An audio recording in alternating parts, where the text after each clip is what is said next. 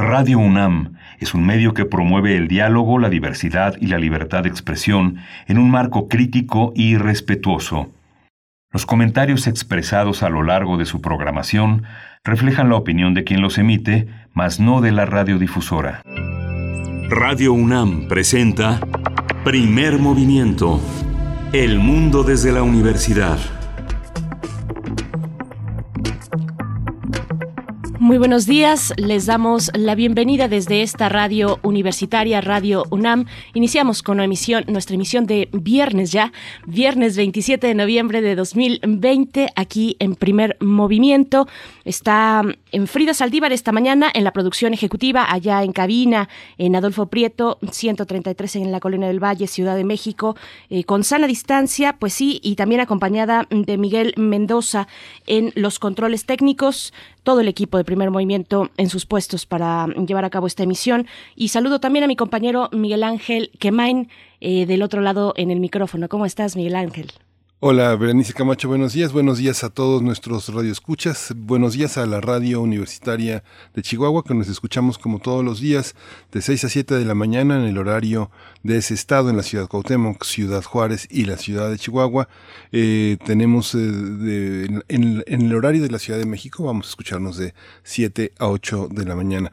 También eh, Frida Saldívar eh, y Miguel Mendoza en la cabina, Miguel Mendoza en los controles técnicos, Frida Saldívar en la producción ejecutiva y bueno, tenemos un, programa importante el día de hoy. Por supuesto, bueno, y como siempre, como cada viernes de eh, es viernes de radioteatro y de complacencias musicales, tenemos ya algunas en la lista, pero pueden enviar las suyas a través de nuestras redes sociales, arroba PMovimiento, ahí les leemos en Twitter, primer Movimiento UNAM en Facebook. Y vamos a tener también un inicio mm, dedicado al sonido, al arte sonoro.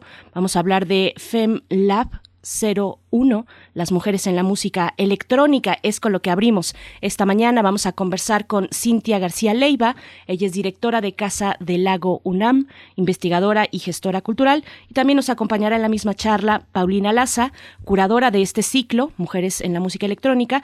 Ella es artista multidisciplinaria, especializada en la creación sonora. Así es que bueno, esto para eh, nuestro inicio en este viernes de ocio. Sí, vamos a tener también nuestro radioteatro, el libro que definitivamente no es de princesas, de Jan Landler. Son ilustraciones de Débora Semke. La editorial Estrillas es de este año y en voz de Alenka Feral y Frida eh, Rebondulet vamos a escuchar este, este radioteatro esta mañana. Así es. Bueno, para la segunda hora, en nuestra nota nacional hablamos de Guanajuato, de la violencia de los cuerpos policíacos en ese estado de la República. Vamos a conversar con José, Antonio Castro, él es periodista y colaborador en el periódico AM de León, en Guanajuato.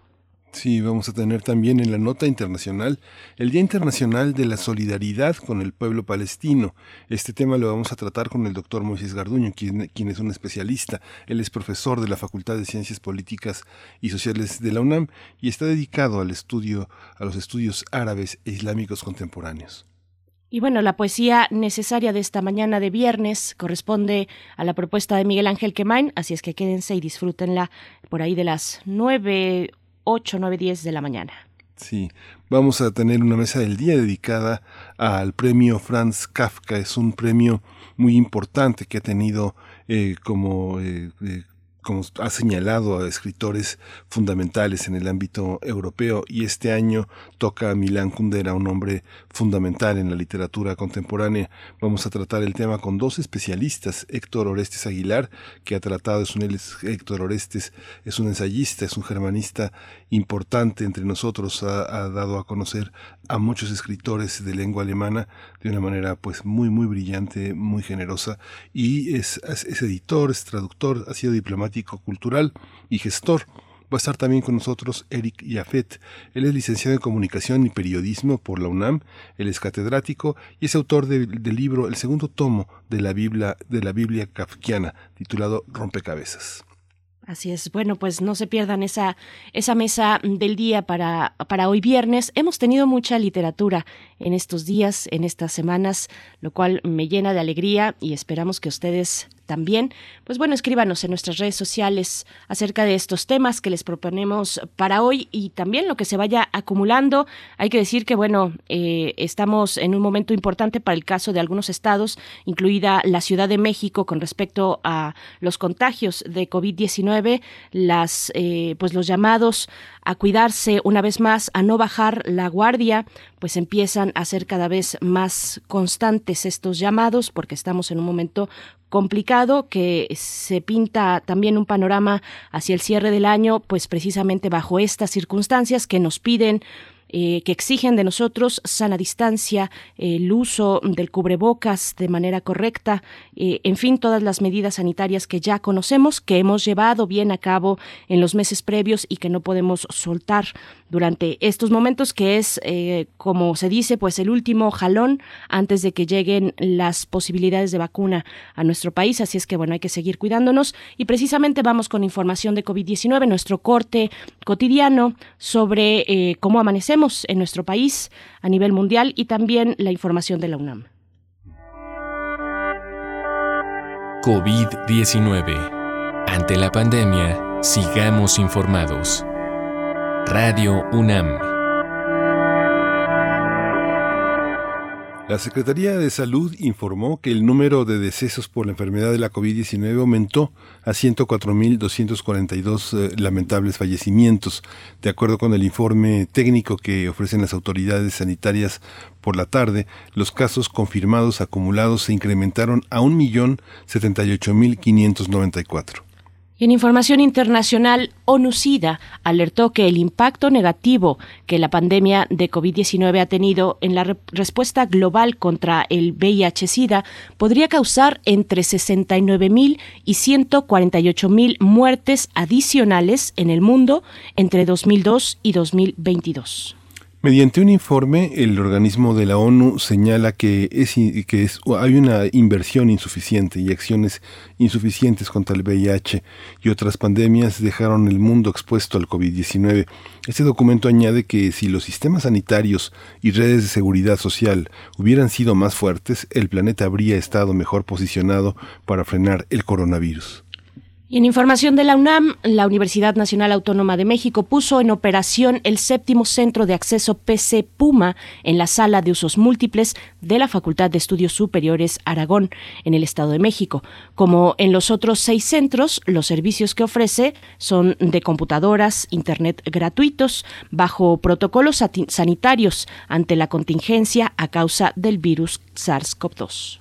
Para utilizar algunos de los 100 equipos de cómputo es necesario tramitar una cita en el sitio electrónico es eh, pcpuma.unam.mx. El Centro de Acceso PC Puma FES Aragón ofrece sus servicios de lunes a viernes de 9 a 18 horas y los sábados de 9 a 14 horas.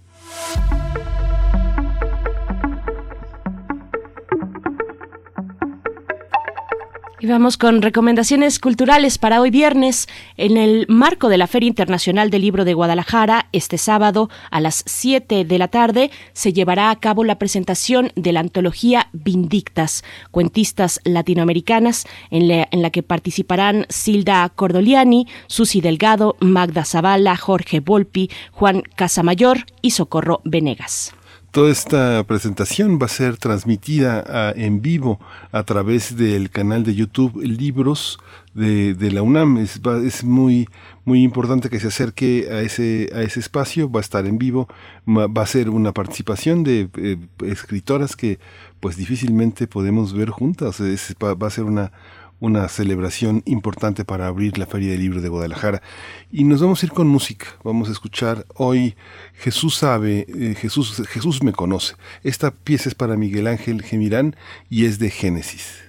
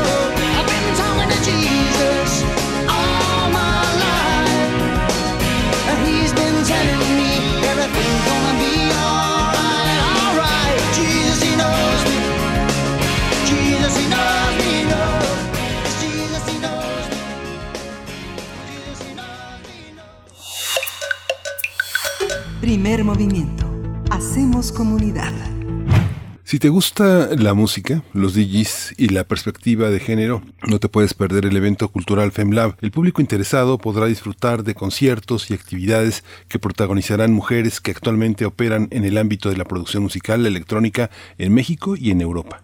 A través de estas actividades se tiene como objetivo difundir el trabajo de artistas de distintas generaciones y estilos musicales en un ambiente libre de violencia de género. El programa se desarrollará a lo largo de una semana con tres eh, tipos de actividades. Clases magistrales por cada una de las invitadas, un panel de discusión con la participación en vivo de una artista mexicana y una extranjera, y se presentará también un concierto en el foro virtual de la Casa del Lago de la UNAM. Este evento es presentado por el Centro Cultural España en México, el Fondo para la Cultura Europeo, el EUNIC, las embajadas de los países participantes y la Casa del Lago de la UNAM. La cita es a partir del 30 de noviembre y hasta el 5 de diciembre y las transmisiones, transmisiones virtuales se podrán seguir a través de la página de YouTube del Centro Cultural España y la Casa del Lago UNAM. Sí, vamos a conversar justamente sobre esta serie de actividades en torno a las creadoras de música electrónica en México y Europa. Hoy están con nosotros Cintia García Leiva. Ella dirige la Casa del Lago de la UNAM, es investigadora y gestora cultural y su trabajo se enfoca en prácticas interdisciplinarias y poéticas extendidas. Bienvenida, Cintia García. Mucho gusto que estés aquí. Hola, Berenice y Miguel Ángel, un gustazo. Buenos días. Muchísimas gracias Cintia. por recibirnos. Gracias. Al contrario, Cintia, gracias por estar aquí. También damos la bienvenida a Paulina Laza. Ella es curadora de este ciclo, es artista multidisciplinaria que ha transitado por la producción visual, la actuación en cine y por distintos géneros de creación sonora. Y pues igualmente es un gusto conversar esta mañana contigo, Paulina Laza. Bienvenida a Primer Movimiento. Muchísimas gracias por el espacio. Buen día a todos. ¿Cómo empezar esta, este trabajo? Es, es verdaderamente un logro que se hayan eh, conjuntado todos estos esfuerzos y este diálogo, digamos que entre mares en medio del Atlántico, dos visiones de la música contemporánea se conjugan.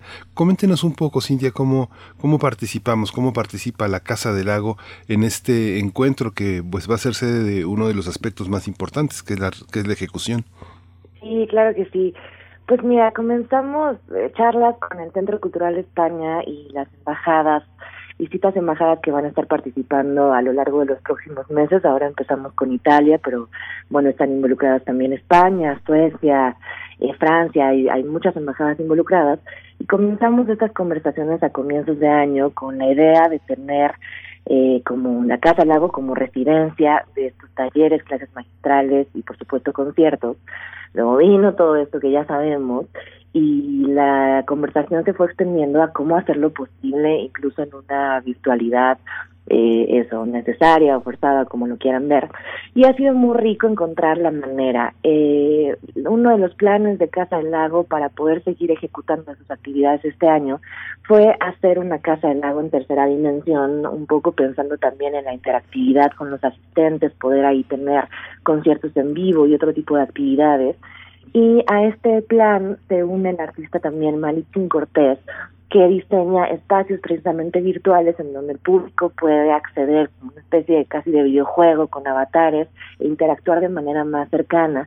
Entonces, eh, con el Centro Cultural España, que ha sido nuestro nuestro aliado más cercano, por supuesto, que ha lanzado también esta idea de comenzar ahora con, con Paulina Laza en la programación, decidimos tener este recinto virtual para tener los conciertos de Sarmen Almond y de Martina Bertoni este 5 de, de diciembre, luego de sus clases magistrales y, y de su, con su conversación, y tener allí un concierto en donde verdaderamente el público pueda transitar entre el bosque virtual, pueda acercarse y pueda también tener una experiencia audiovisual pues distinta, ¿no? A una oferta pues eh, muy extensa que se tiene hoy, por supuesto, en internet eh, durante la pandemia. Entonces, ese es el plan, estamos muy muy contentas, muy emocionadas por esto y será también la idea irle dando seguimiento según el estado posible de las acciones que podamos ir teniendo, quizá con una mirada a los próximos meses a hacer conciertos híbridos, quizá más adelante a un regreso presencial ya total, digo, estamos proyectando este proyecto, eh, este plan a varios meses en adelante y ahora, bueno, comenzamos en esta casa virtual y también, por supuesto, en los canales de redes sociales del Centro Cultural España y Casa del Lago. Paulina, esta forma, este género musical, esta música electrónica, eh, ¿en, ¿por qué se llama laboratorio? ¿Es, ¿Es algo que está todo el tiempo cambiando, todo el tiempo poniendo a prueba al propio espectador, sus gustos, la perspectiva eh, de, los propios creadores? ¿En qué consiste? Eh, bueno, la música electrónica se refiere a aquella que se eh, que hace uso de herramientas tecnológicas que bueno en realidad también es un este una una palabra ambigua porque si uno eh, se va hacia atrás pues un cello también es una herramienta tecnológica no pero eh, pues electrónica se refiere al uso de electricidad eh, y bueno ahora pues chips y hay este desde lo análogo a lo, a lo digital una cantidad de herramientas eh, muy diversas eh, y justamente el primer cartel que vamos a presentar eh, es eh, un, un encuentro interesante entre artistas que partieron de su práctica acústica, partieron de desarrollar un instrumento acústico, como es el caso de la voz eh, con Carmen Almond, y del cello con Martina Bertoni, y después comenzaron a interactuar con tecnologías electrónicas para eh, pues expandir las posibilidades sonoras de su práctica. Entonces, bueno, era importante hacer un espacio dedicado a las mujeres en, en el mundo de la tecnología y de la música, porque pues históricamente eh, hemos visto cómo eh, las, los ambientes eh, tecnológicos están eh, pues inundados de, de, hombres eh, si, nos ponemos a pensar cómo en la escuela primaria cuando había opciones de talleres era como lo lo aceptado era que las chicas se fueran al taller de cocina y que los chicos se fueran al taller de electricidad. Entonces eh, es por eso que estamos haciendo un esfuerzo extra para eh, rescatar el trabajo hecho por mujeres y abrir espacios de formación en donde las chicas no se sientan intimidadas, no se sientan fuera de lugar eh, y puedan eh, preguntar con, con libertad, con seguridad eh, y participar de, pues sí, de, de esta exploración de las herramientas musicales electrónicas. Uh -huh. eh, sí. Más o menos, espero haber respondido la pregunta. Sí, ahí, ahí, me gustaría, me, me, me, gusta retomar esto que dice Paulina, ¿no? Esta claro. eh, historicidad en la que haciendo, se ha estado abriendo muchísimo y ahora mucho más en la coordinación de difusión cultural programas que visibilicen el trabajo de las mujeres que históricamente no tuvieron un papel quizá protagónico o por eh, estructuras de sus sociopolíticas claras han quedado quizá fuera de un panorama central. Y la música electrónica no está ausente de esa invisibilización. Entonces me parece importantísimo eso, vincular la idea que, que decía Miguel Ángel del laboratorio también con un con una propuesta política. Creo que eso quizás sea algo de lo más rico que ofrece FEMLAB ahora con este lanzamiento, que es eh, trabajar estrictamente con esas eh, materialidades de la electrónica, con, la, con los vínculos entre los instrumentos acústicos y los instrumentos que utilizan otro tipo de tecnologías, llegando hasta las digitales, como en el caso de las artistas que vamos a tener, pero siempre retomando con perspectiva de género y diciendo, a ver, hay un papel fundamental de las mujeres en todo esto y vamos a hacer un espacio específico para eso. Uh. A mí me gustaría preguntarles precisamente un poquito de tal vez de algunos referentes, aquellas mujeres eh, precursoras en la música electrónica. Siempre que recordamos o que hablamos de música electrónica o de los inicios tal vez de, de esa modificación del sonido o de la síntesis del sonido, recordamos a mm, agrupaciones como Kraftwerk, por ejemplo, pero dejamos de lado a mujeres como Delia Derbyshire, que eh, fue de las estas mujeres que impulsó el laboratorio sonoro de la BBC por allá de los años 50, o sea, bastante tiempo previo a lo que realizó Kraftwerk. ¿Qué decir sí. de las mujeres que marcaron este camino? No sé, cualquiera de las dos que quiera responder. Paulina. Justo hace un par de días fue el día de Delia Derbyshire. Eh, sí, se ha, se ha estado haciendo trabajo de pues recuperar esta este legado de mujeres como ella, como Eliane Radigue, sí. como Laura Spiegel, eh, como dices, hay, hay un montón de casos que son previos a, a Kraftwerk o a ejemplos más eh, populares. Uh -huh. eh, y pues sí, o sea, justamente eran, además de músicas, investigadoras, ¿no? O sea, retomando la, la palabra laboratorio, eh, utilizamos esta palabra porque estamos presentando a mujeres que experimentan con el sonido, entonces van más allá de lo establecido, ¿no? Es eh, una vez que existen las partituras, eh, convenciones musicales para componer, etcétera, siempre hay gente que eh, empuja un poco más allá la práctica y nos sorprende con sonidos que no conocíamos o con estructuras estéticas, eh, con propuestas conceptuales. Entonces, pues sí, es, es, es muy interesante ir recuperando esta historia y a la vez eh, ir motivando a nuevas generaciones eh, de creadoras para que se sientan empoderadas a desarrollarse en este ámbito.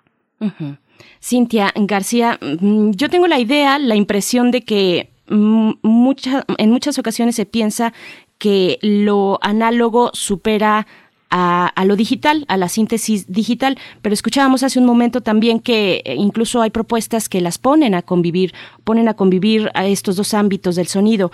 ¿Qué decir? Eh, ¿cómo, ¿Cómo pensar la música electrónica en estos, en estos momentos? ¿Qué lugar tiene dentro no solamente del género, de, bueno, de la música, de la expresión musical, sino también de la experimentación sonora?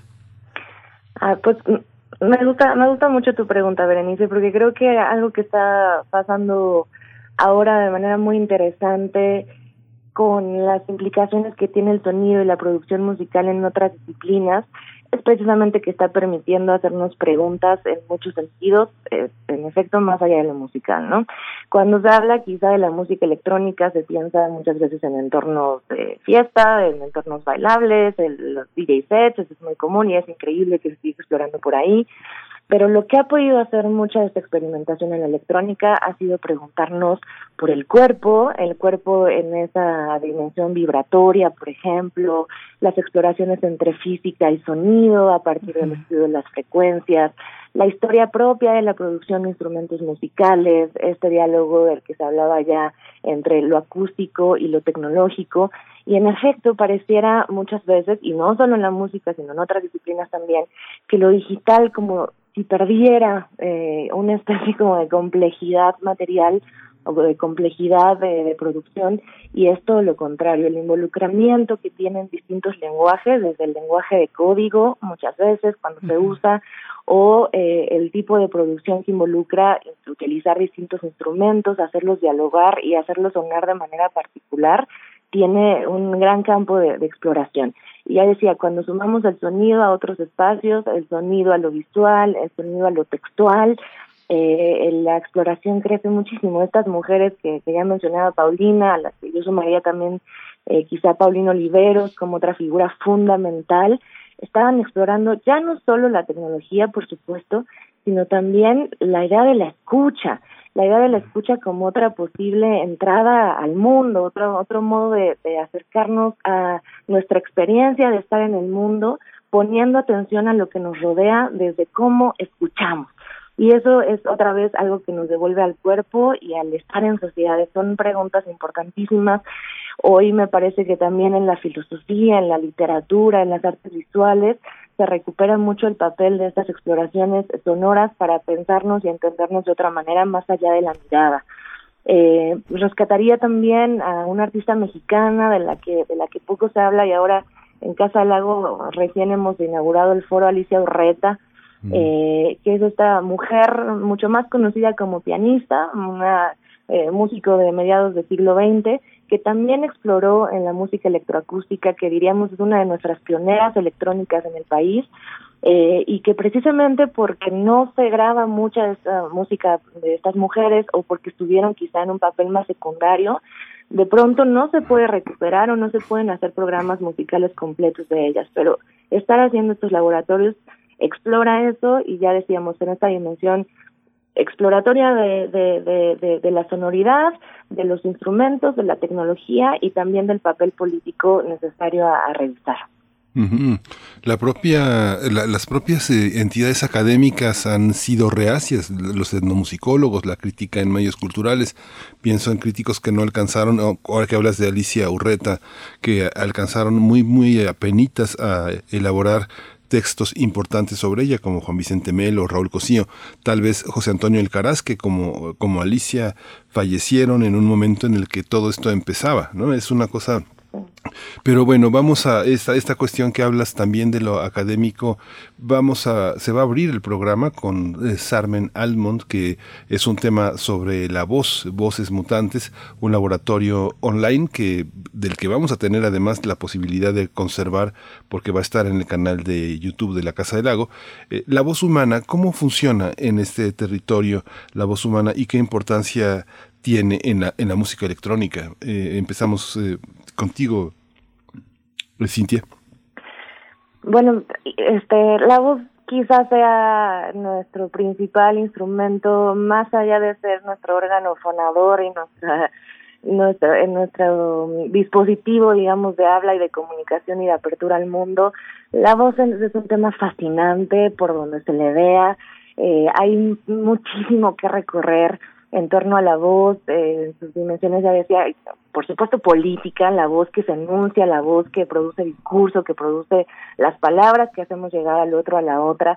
La voz en términos sonoros, bueno, es enorme. Eh, alguien como Carmen Almond, esta artista mexicana, que ha estado explorando las partes más quizá marginales de esa voz, el grito, el eco, eh, la extensión vocal a rangos muy, muy altos, la relación de la vocalidad, digamos, orgánica, corporal, con otro tipo de manipulaciones, con otros instrumentos. Todo lo que puede hacer la voz es, fascinante. Y, y, en efecto ahora eh, Carmen nos ofrece este laboratorio que se llama Voces Mutantes Laboratorio laboratorio online, que, es un, que es un término que ha estado trabajando ella hace tiempo, es docente también, eh, tiene estudios de teatro y entonces ha involucrado muchísimo esta voz también en el espacio performático y esta voz pues que nos devuelve desde luego la idea de la oralidad, en un primer plano esta esta voz que eso que se enuncia que se evoca y que se hace presente y nos permite también hacer huella de nuestro presente en el mundo. Es realmente la perspectiva de Carmen Almond en torno a la voz como fenómeno pues que atraviesa sonora y efectivamente nuestro cuerpo es, impresionante. Y, y bueno ahí ahora eso lo que tú decías Miguel Ángel no este muchos estudios eh, que aunque la academia se ha negado en efecto me parece se ha negado mucho a ver esta experimentación allí, pues ahora incluso desde la literatura comparada se contempla otra vez la oralidad, incluso se llama una oralidad en segundo grado, a ver qué ha pasado después de todos estos años, qué ha, qué ha pasado después de tanta experimentación en las últimas décadas a nivel mundial y cómo finalmente volvemos a la voz, a la parte más directa de lo que nos conecta pensamiento-cuerpo y se estudia desde muchos lugares y ya escucharán, verán eh, la perspectiva de Carmen Almond, precisamente esta performatividad que nos devuelve a la parte más pues eso, orgánica de lo que usamos desde cuerpos capaces de hacer oralidad. Y justo ahora también, eh, esta semana que viene, el, eh, la, el, siguiente plato fuerte, pues es la conferencia de Martina Bertoni, esta chelista que está que vive en Berlín y que es muy famosa por tocar eh, por, por hacer experimentos en pisos vacíos.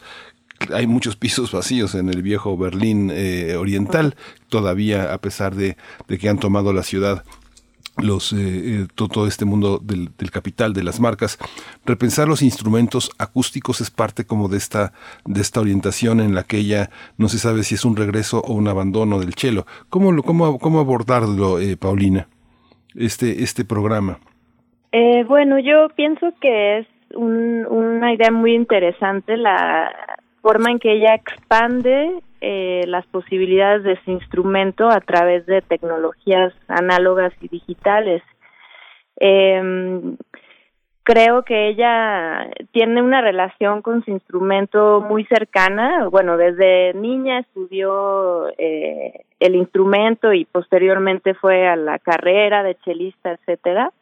Entonces, eh, pienso que, que en su caso, más que un abandono, es como una expansión del propio instrumento a través de pedales de efectos, a través de combinarlo con sonidos creados digitalmente en la computadora.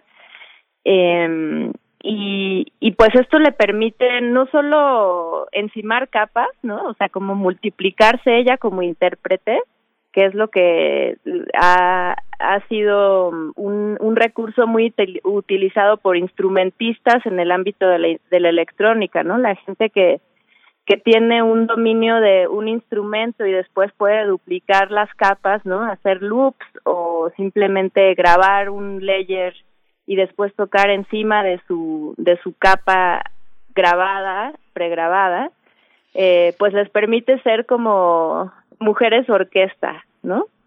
Entonces, Yo creo que para ella el explorar los sonidos electrónicos es una forma de expandir su práctica como chelista y me parece muy interesante porque es una forma de abordar la música electrónica muy particular. Eh, hay gente que parte directamente de los sintetizadores y por otro lado está eh, la música electroacústica que parte de instrumentos acústicos modificados o multiplicados, etcétera, a través de tecnologías ya sea análogas o digitales. Y bueno, la historia nos dice que las mujeres han sido relegadas no solamente de la composición musical y de la experimentación sonora, sino también del diseño de instrumentos, eh, de los distintos sintetizadores, del teremín, por ejemplo, el diseño de instrumentos que sintetizan el sonido cae generalmente en la cancha de, bueno, eh, si no estoy equivocada, de la ingeniería y ahí también pues los compañeros son los que han abarcado ese campo. ¿Qué decir de las mujeres, de las compañeras ingenieras? Pareciera eh, increíble que tengamos todavía que eh, reafirmar este tipo de preguntas, de decir, bueno, ¿dónde están ellas? ¿Cuál es el trabajo que están haciendo Cintia García? Y por supuesto, es importante hablar de las universidades, del espacio que se le abre a las mujeres en ámbitos como este, Cintia. Sí, totalmente. O sea, tenemos una brecha ahí clara todavía y como dices, impresionante que tengamos que seguirlo haciendo, pero sí, y nos toca yo creo que por un buen rato abrir esos espacios a, a mujeres que trabajan por un lado en los medios digitales, ahí además se cruza el término de la accesibilidad, muchas veces este terreno no es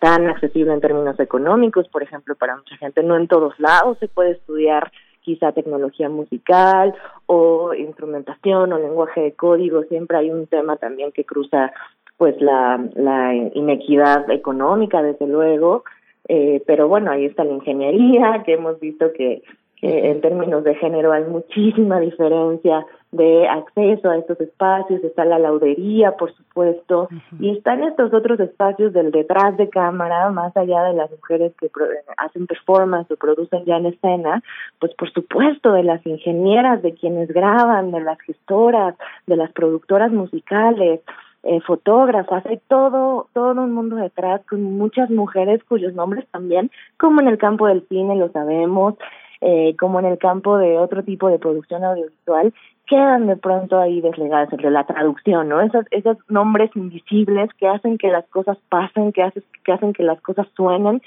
y quedan invisibles. Uno de los aliados de, de este proyecto a largo aliento que tenemos con el Centro Cultural de España y con las distintas embajadas son precisamente, bueno, uno es Ableton, esta empresa también de producción musical electrónica, pero estamos tratando de sumar a otras empresas que trabajan con tecnología, que venden tecnología, para invitar sobre todo a las productoras que están detrás de eso, quiénes están diseñando nuestros instrumentos, cuál es el nombre que tienen, desde qué perspectiva lo están haciendo, desde qué eh, referencias sonoras y tecnológicas lo están haciendo y ahí me parece que va a ser una exploración también muy muy rica que podremos tener en los próximos meses. No solamente y eso es una perdón una pregunta importantísima siempre que se dialoga de tecnología en cualquiera de sus de sus sentidos. Quiénes producen esa tecnología porque nosotros ocupamos quizá ya el objeto terminado, nuestras computadoras, dispositivos, bocinas, lo que sea que estemos utilizando son productos que ya tienen un después de todo un largo camino de la producción tecnológica eh, y de labor pues corporal que tuvo que pasar por allí y hacer visible también esas manos, esas mujeres que están haciendo instrumentos hoy es fundamental. Entonces, sí esperamos también que este ciclo pueda ayudar a visibilizar esos otros trabajos más allá de la escena y más allá del concierto en vivo, todo el proceso detrás, eh, donde siempre, siempre hay muchas mujeres involucradas y pocas veces se menciona. Ahora que mencionas Ableton, bueno, bueno, yo tengo que decir que aquí en radio, por la noche, en resistencia modulada, nosotros usamos Ableton precisamente porque tiene muchas posibilidades sonoras, porque puedes jugar mucho con ese sistema. Eh, es, es, muy interesante acercarse a herramientas como esta. Y te pregunto, Paulina, eh, ¿cómo fue tu indagación para realizar la curaduría de este, de este evento, de este FemLab? Eh, ¿Qué fuiste encontrando? ¿Hacia dónde pusiste la mirada. Cuéntanos un poco de ese trabajo.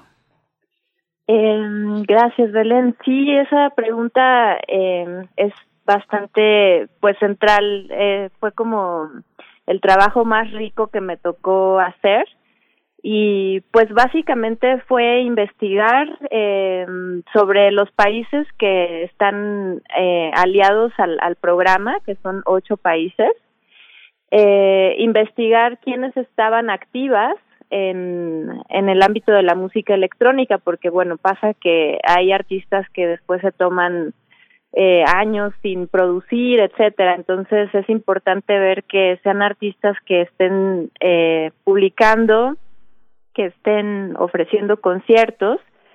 Y en base a lo, a lo que encontré, eh, busqué pares en México eh, que tuvieran puntos en común. Por ejemplo, Sarmen y Martina lo que tienen en común es que parten del dominio de su instrumento acústico para eh, relacionarse con los las herramientas electrónicas y bueno traté también de eh, ofrecer una diversidad de eh, digamos que de estilos y géneros. Como decía Cintia hace ratito en la electrónica pues tenemos como, eh, un montón de productores que se enfocan en la pista de baile eh, pero también tenemos productores que son más académicos, que se enfocan en la experimentación y en, en expandir eh, lo que definimos como sonido.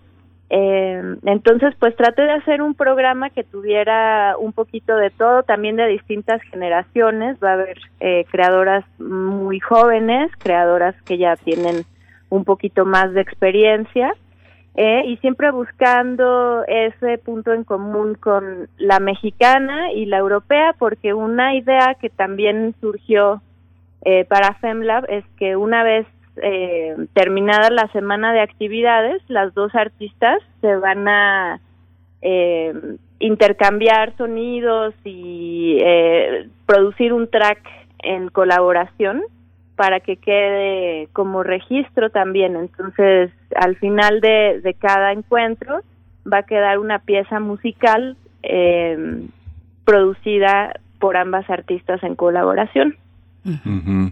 Fíjate que, fíjense, ambas que, bueno, todos los días mi compañera Berenice Camacho y yo eh, eh, agradecemos el privilegio de estar en la radio universitaria porque siempre se tocan temas eh, complejos de una riqueza enorme. Mucha de esto, mucho de esto de lo que ustedes están hablando sería muy difícil esta, que estuviera en la radio comercial, tocándose, escuchándose, discutiéndose.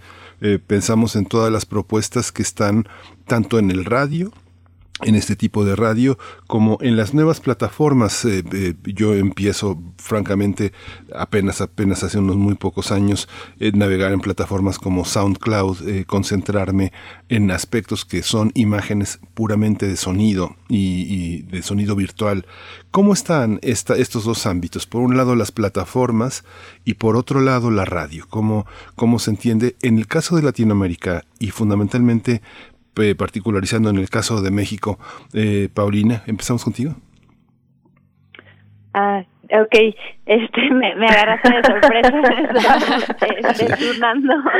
Este, pues, bueno, en lo personal, eh, como yo soy de una generación que creció con la radio, pues tengo una relación cercana con la radio y bueno, con las plataformas digitales la he ido adquiriendo eh, estaría interesante preguntarle a alguien de una generación eh, más joven cómo, cómo vive su relación con la radio. Yo pienso que sigue siendo eh, una plataforma muy importante.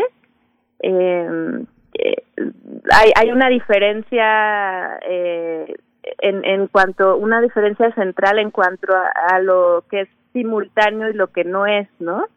En SoundCloud nosotros podemos escuchar a la hora que sea el podcast o en Mixcloud, este, a, nuestra, a acomodar a nuestros horarios la escucha, pero el radio es en vivo normalmente, o bueno, eh, digamos que los programas tienen su hora y uno lo, eh, lo vive eh, al horario que, que está establecido. Entonces, eh, yo creo que eso nos da una conexión, pues de cierta forma más cercana, como más comprometida, ¿no? Si uno quiere escuchar el programa, le tiene que prender a la hora que eh, en cambio, Mixcloud, Soundcloud nos permite ir, volver al día siguiente, terminar el programa y hay una relación un poquito más laxa. Entonces, eh, yo creo que ambas ambas plataformas son experiencias distintas y ambas son importantísimas para para los músicos, para la gente que eh, nos apasionamos por los fenómenos sonoros. Esta, esta cuestión también, Cintia, por ejemplo, no sé, nuestra productora es una persona que estudió comunicación, pero que está vinculada al cine, que está vinculada a la música, está vinculada a muchísimas cosas. Esta es, ¿Dónde estudiar? ¿Qué estudiar para adentrarse en esto? Uno piensa, no sé, uno piensa en libros como Los trazos de la canción, la música aborigen australiana, en contraste con la música que se realiza en Berlín. ¿Qué estudiar? ¿Cómo entender? ¿Cómo, cómo no ser, cómo dejar de ser un ilustrador para entrar en un terreno de complejidad, de, de, discusión con las ideas musicales y con las ideas intelectuales, con la filosofía? Porque todo esto está en el horizonte contemporáneo. ¿Cómo lo ves desde la perspectiva de, desde la universidad donde, donde estás ahora? Sí, claro que sí. ¿Puedo contestar rapidísimo la otra pregunta que me encantó? Sí, sí, sí. me, parece importantísimo repensar el radio y, y por eso me, me gustó muchísimo esa pregunta y sobre todo en relación con la pluralidad de medios digitales. Nada más quería decir eso. A mí el radio hoy me parece una de las apuestas más radicales que tenemos para comunicación sonora y comunicación de todo tipo.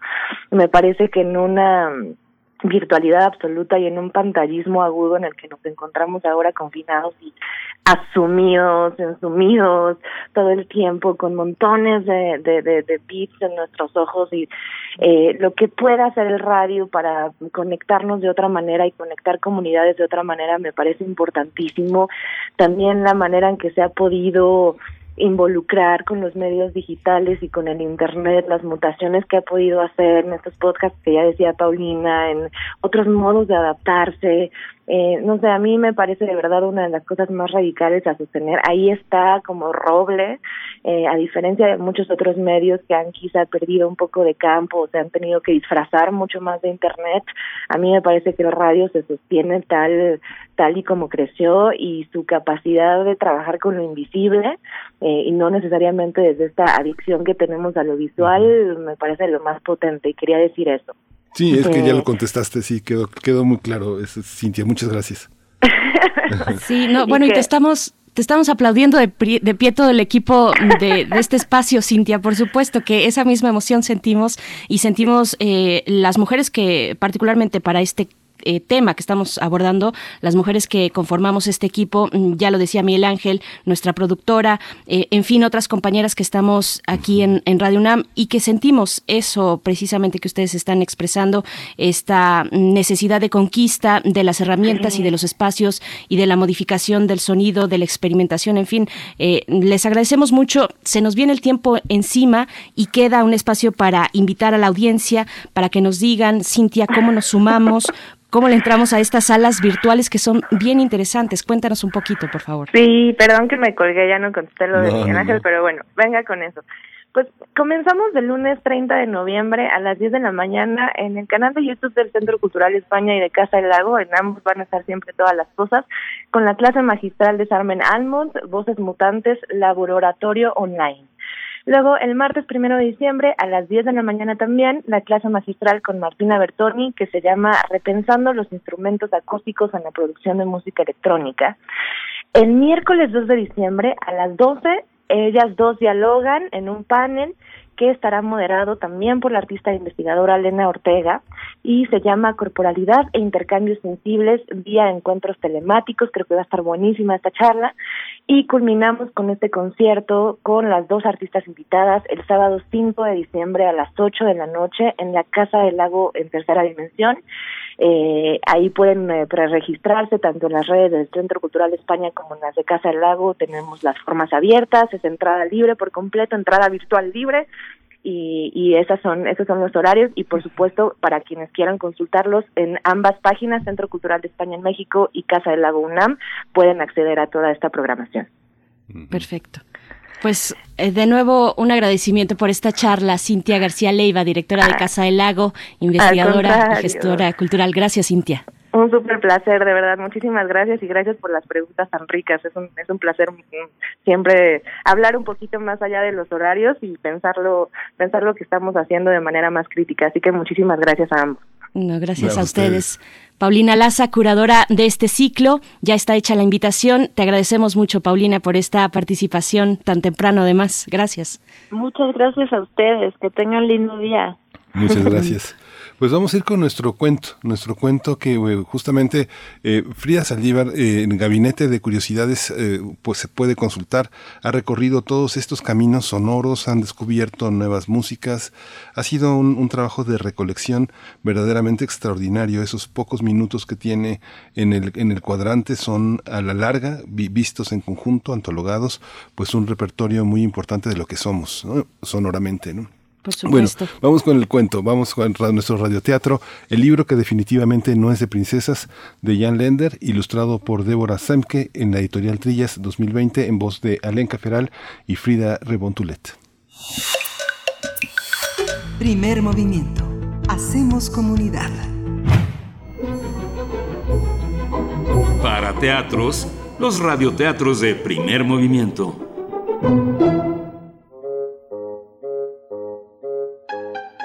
El libro que definitivamente no es de princesas. De Ian Lendler, ilustraciones de Débora Semke. Editorial Trillas 2020. Saludos, queridos radioescuchas. Mi nombre es Liliana Ariana de Dulce Cara Bonita. Oye, tú, ¿qué no viste el título del libro? No, es de princesas. Debes irte. ¡Ay, pero todos adoran a las princesas! Yo no. Ok. Ahora vete y llévate esto rosa contigo. ¿Me llevo esto rosa? No lo dices en serio, ¿verdad? ¡Fuera! ¡Ay! Ok, ok. Perdón por eso. Permítanme presentarme. Soy Lita y este es mi libro. Me encanta salir al aire libre, así que iremos a la naturaleza, trabajaremos con animales y lo mejor de todo es que definitivamente no habrá ninguna... ¡Hola! ¡Ah! ¿Por qué regresaste? Bueno, si vas a hacer un libro, deberíamos trabajar en tu atuendo. Puedo ayudarte. Las princesas somos buenas en los atuendos. De ninguna manera. Estoy harta de libros de princesas. Todo lo que las princesas dicen es yo, yo, yo y mío, mío, mío. Ay, yo no soy mandona. Simplemente siempre tengo la razón. Y por eso la gente debería hacer lo que yo digo. Son mandonas y aburridas, así que debes irte. Mira, hazte un favor. Por lo menos toma prestada mi diadema. No la necesito, tengo ligas. Yo tengo una varita mágica. Y yo tengo una brocha. Puedo pintar cosas con ella. Pero no puedes hacer un libro con ese aspecto. Al menos ponte un vestido lindo. No me gustan los vestidos, prefiero un sencillo overol. Podrías ponerle lentejuelas o perlas. Al menos usa un color rosa. ¿Lo ven? Por eso no me gustan las cosas de princesas. La brillantina siempre se cae de los libros y hace un desastre. Pero me necesitas. A tu libro le hace falta estilo. Algo así. Glitter, diamantina, brillantina. Lo siento, pero tienes que irte. Vete. Oye, cuidado, por y favor. llévate tu brillantina. ¡Cuidado! ¡Ay! Perdón por eso. Para hacer un libro que no promete princesas, parecería haber un montón. Disculpa. ¿Y ahora qué? Bueno, si no te gusta el rosa, ni las varitas mágicas, ni la brillantina, entonces, ¿qué te gusta? Estoy segura de poder ayudarte. Confía en mí. No querrás estar en mi libro. En mi libro voy de excursión a bosques y trepo árboles. ¡Au! ¡Auch! Ay, ¿Todos los árboles tienen tantas ramas? Después trabajo con animales en un rancho. ¿Te das cuenta que estamos paradas sobre caca de vaca? déjame aclarar algo. No te gusta la brillantina, pero permites que haya esto en tu libro. Y mi libro va a terminar alrededor de una fogata con una historia de terror. Incluye murciélagos, bichos y un puma que almuerza princesas. ¡Oh! ¡Mi varita mágica! El puma masticó mi varita mágica. Te lo dije. Este libro es muy peligroso para una princesa como tú. todo está arruinado. Y bien, ¿dónde estábamos? Ah, sí, el rancho. Eh, em. Oye, ¿por qué sigues aquí? He decidido que una verdadera princesa puede hacer cualquier cosa que se proponga. Y además, con estilo, ¿te mostraré? Y tratándose de miedo, te contaré el cuento de un fabuloso dragón que escupe fuego y cuyas escamas están cubiertas de rubíes, diamantes y oro. ¿No está mejor mi dragón que unos murciélagos y bichos? No, te quiero en mi libro. Este es mi libro.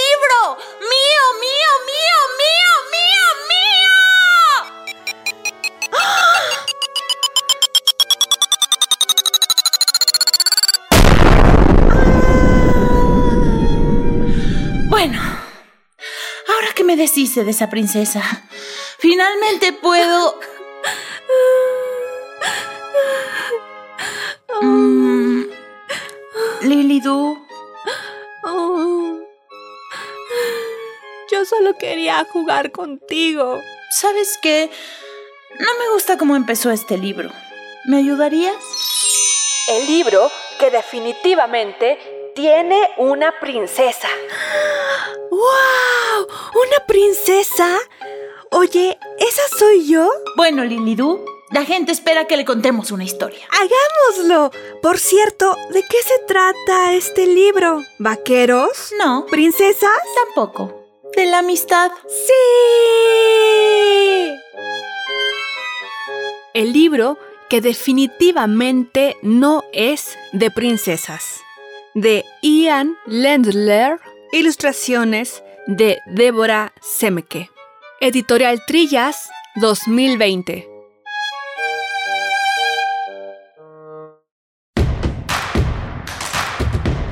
Síguenos en redes sociales. Encuéntranos en Facebook como Primer Movimiento y en Twitter como arroba PMovimiento. Hagamos comunidad.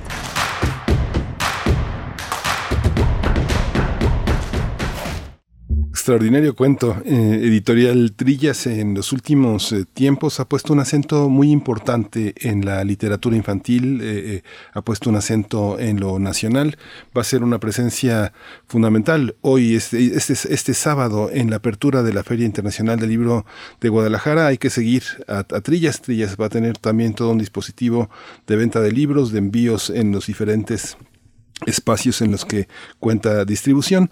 Así que bueno, no le pierda la pista a esta, a esta manera de, editar la literatura, una literatura que hoy como nunca se nos hace tan necesaria para, para los niños.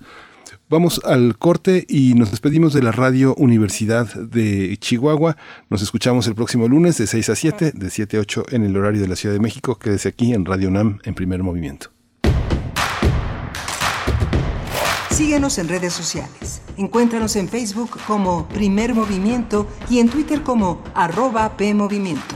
Hagamos comunidad.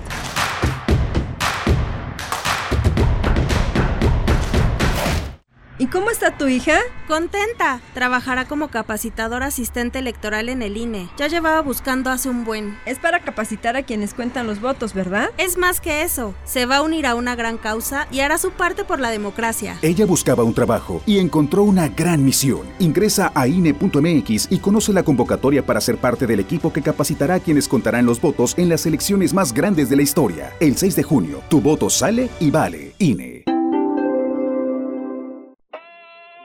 En el Ejército y Fuerza Aérea Mexicanos, el compromiso no duerme. El valor nunca toma vacaciones. La lealtad no descansa. Y la disciplina jamás parpadea. Somos hombres y mujeres dispuestos a dar la vida por ti y tu respeto. es nuestra fuerza. Ejército y Fuerza Aérea Mexicanos. La gran fuerza de México. Secretaría de la Defensa Nacional. Gobierno de México.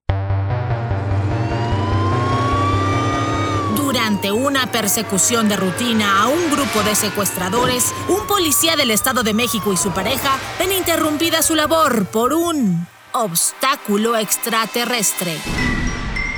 Radio UNAM te invita a escuchar las psicodélicas experiencias de Juan González y el pareja tras su abducción extraterrestre en la radionovela Juan González en el planeta SAS. Escúchala cada domingo a las 16 horas hasta el 27 de diciembre por el 96.1 de FM y por el 860 de AM. Un planeta desconocido, un héroe conocido y una guerra civil interplanetaria en ciernes. Radio UNAM, experiencia sonora. Una voz que ha hablado por quienes fueron silenciadas. Que ha hecho eco a la injusticia. Una voz así nunca podrá ser callada. Académica, escritora, activista, intelectual, feminista. A 40 años de su secuestro y desaparición forzada, Radio UNAM recuerda la labor social y literaria de Alaí de Fopa. En la miniserie Alaí de Fopa, un fénix de palabras y tiempo. Tres jóvenes indígenas, campesinas en la lucha del pueblo de Guatemala. Lunes 7, martes 8 y miércoles 9 de diciembre a las 17 horas. Retransmisión los sábados 12, 19 y 26 de diciembre a las 14 horas por el 96.1 de FM y el 860 de AM. Aunque se entierre la verdad, esta vuelve a florecer. Radio UNAM. Experiencia sonora.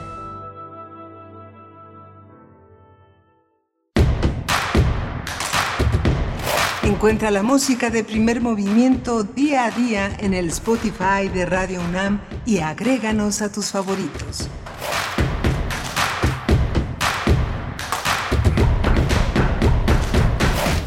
Hola, buenos días. Hoy es viernes, viernes ya 27 de noviembre. Estamos a un paso de entrar a diciembre en este, en este fin de semana, que será un fin de semana pues de muchísimos cuidados. Estamos aquí en primer movimiento, Miguel Mendoza en los controles técnicos, Frida Saldívar en la producción ejecutiva y Berenice Camacho del otro lado del micrófono. Buenos días, Berenice. Buenos días, Miguel Ángel Quemain. Bienvenidos, bienvenidas. Estamos iniciando, así es, esta segunda hora.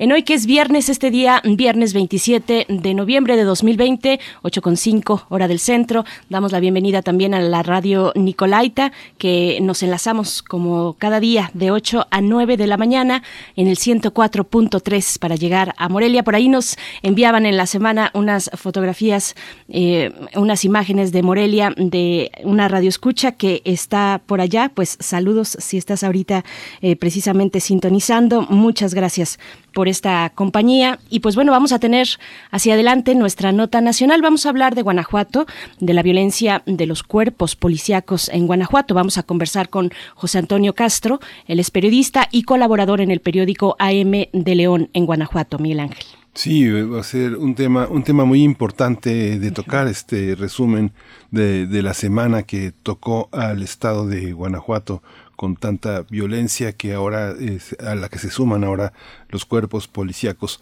En la información internacional hoy vamos a tener el tema del Día Internacional de la Solidaridad con el pueblo palestino. Es eh, un tema muy interesante. Todas las últimas décadas hemos estado cerca de este, de este territorio, de este imaginario palestino y hoy vamos a tocar el tema con el doctor Moisés Garduño. Él es profesor de la Facultad de Ciencias Políticas y Sociales de la UNAM, es un especialista en estudios árabes e islámicos contemporáneos y bueno, va a ser un tema, un tema importante de tratar esta mañana. Por supuesto, no se pierdan esta hora eh, con nuestra nota nacional e internacional. También saludar a quienes nos están escribiendo en redes sociales. Daniel Manzano dice, definitivamente la radio es la neta de este planeta. Muchas gracias, Daniel. Está por acá Miguel Ángel Gemirán, como todas las mañanas, muy atento. Alfonso de Alba Arcos también enviando mm, saludos. Está Fugitivo 5, un abrazo hasta allá, hasta Chihuahua, Fugitivo. Qué gusto que estés por acá.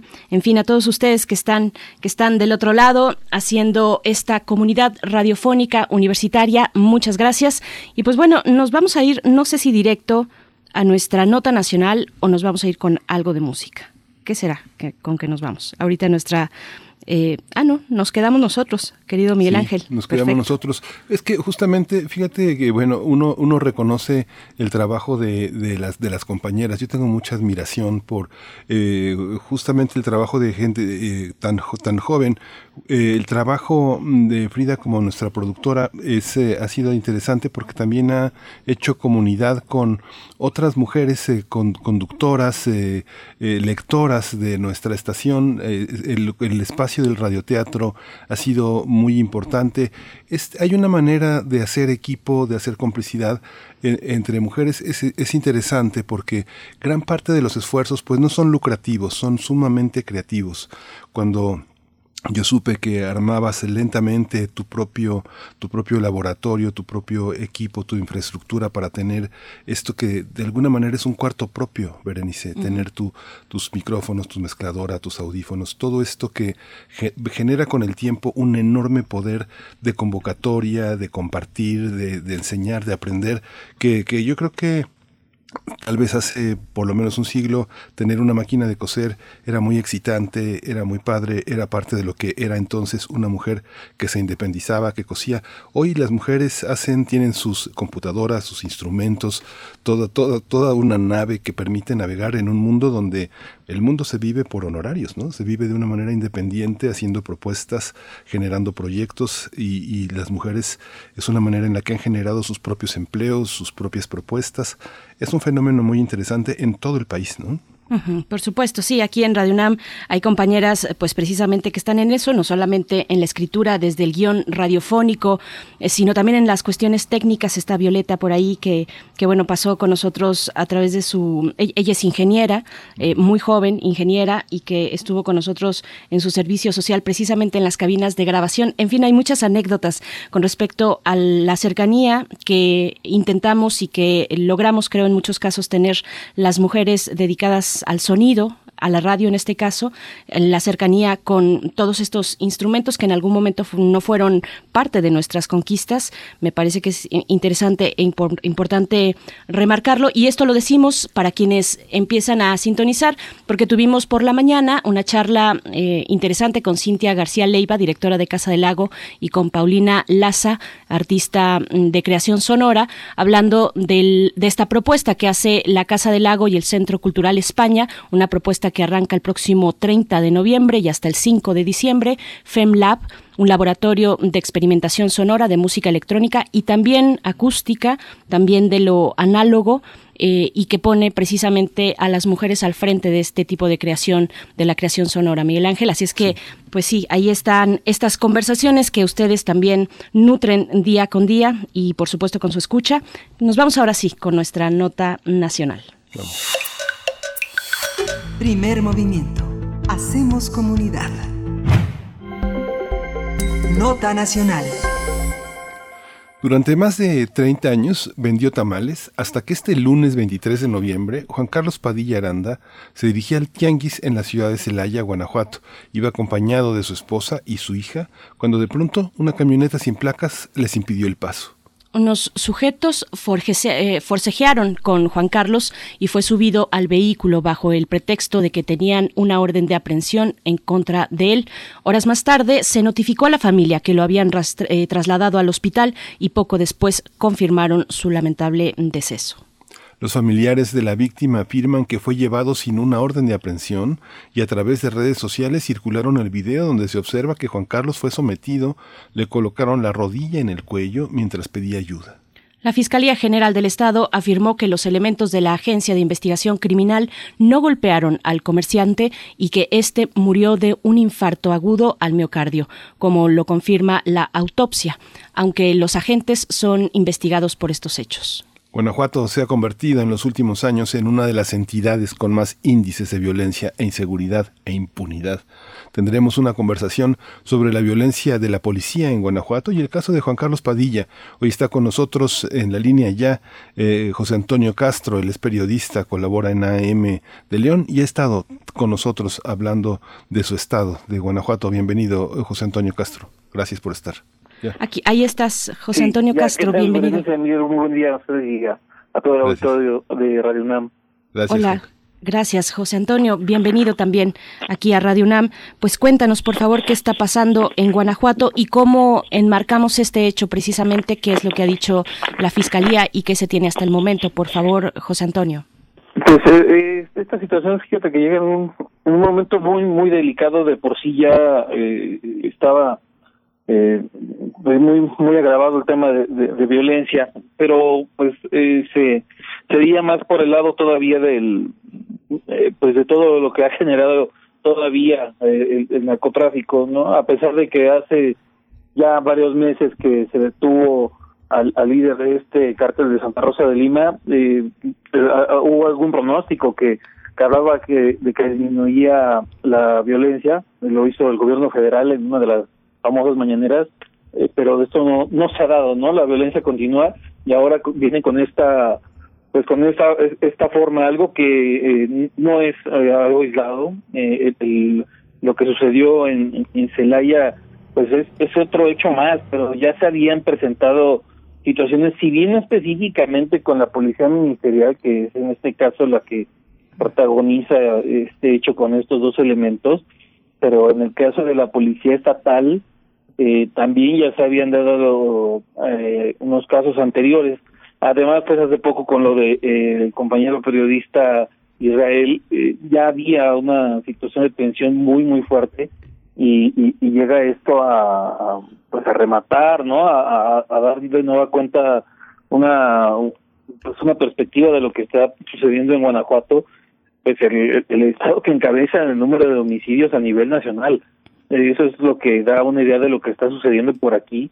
Entre los eh, informes que se han dado recientemente sobre esta eh, este tema en específico, pues se ha dado este registro de, de, de 3.821 uh, homicidios dolosos en lo que va de, de, el mes de enero al 30 de octubre de, de este año.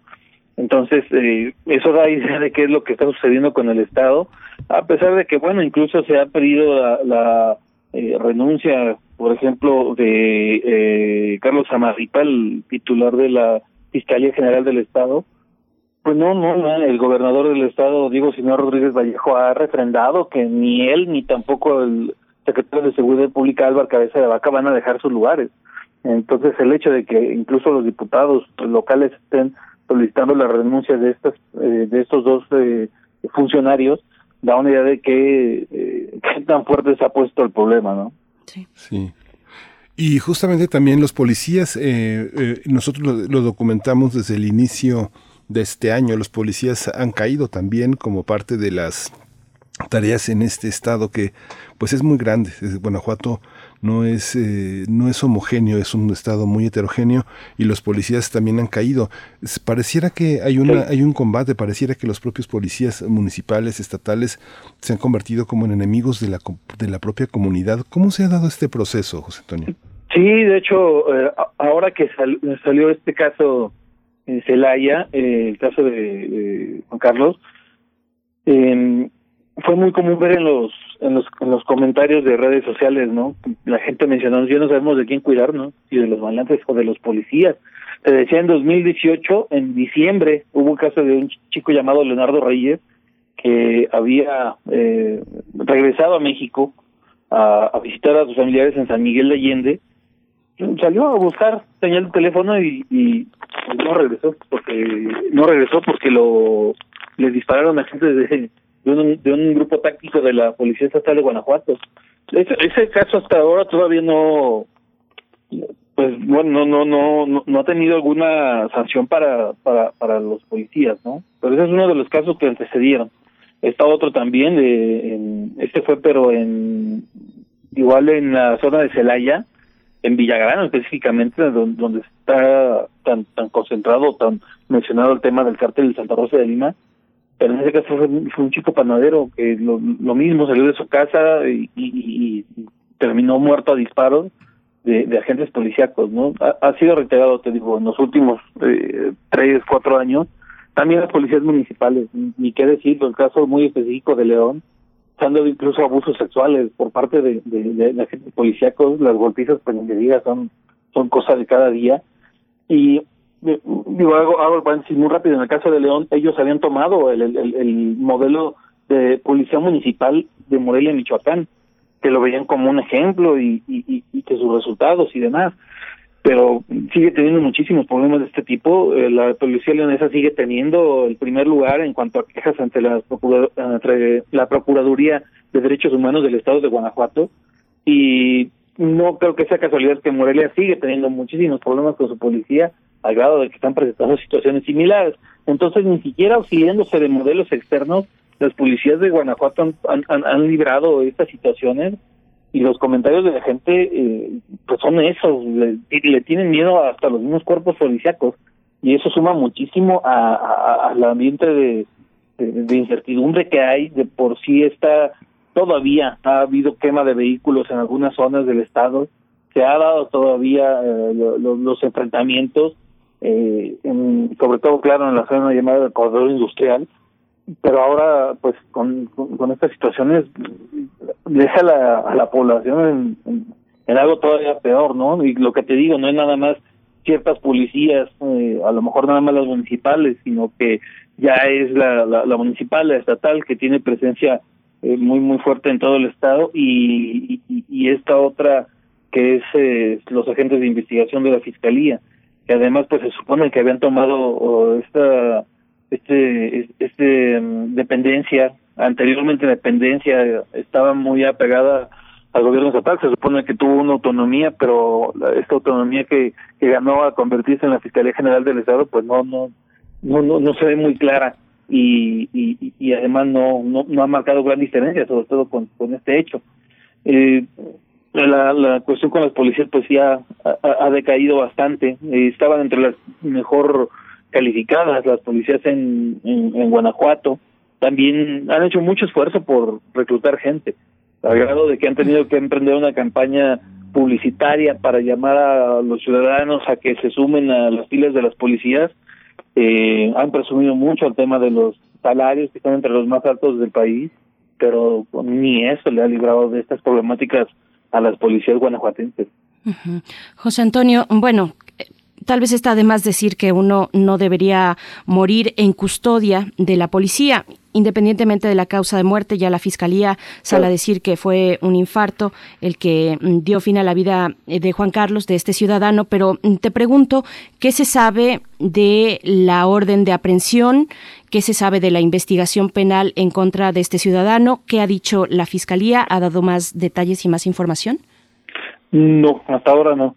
Eh, eh, Los, los familiares han comentado que cuando se hizo la detención, eh, le decían Miguel, no Juan Carlos. Entonces, que empezando por ese punto, la familia ha negado que, que, que, que se trataba de la investigación hacia él. Y además, pues, digo, obviamente, eh, lo, lo que ya han mencionado, la familia también ha rechazado que, que, que, que se trate nada más del, del infarto como única eh, causa de muerte, porque cuando fueron a reconocer el cuerpo mencionaron que eh, los, los golpes en, el cuerpo eran muy visibles, entonces la, la familia no está eh, de acuerdo con la versión que se habla de esta de este infarto al miocardio. Justamente ya ayer, eh, no, el 24 fue velado y al día siguiente eh, fue eh, en- en- enterrado y no no no hay una una eh, pues conformidad no la, la fiscalía sí ha señalado con comunicados que, que, que la orden de pensión había sido otorgada por el juez de control y, y, y bueno eh, tenían datos aportados por los agentes del ministerio público y, y, pues bueno el, el delito de denunciar y demás pero no no se ha no se ha dado de nueva cuenta algún detalle de esta eh, orden de aprehensión. Hoy y bueno de la de esta eh, investigación no por ahora no. Sí Esto que mencionas también es, eh, resulta muy, muy complejo en el, con el sentido de los modelos que se han adoptado.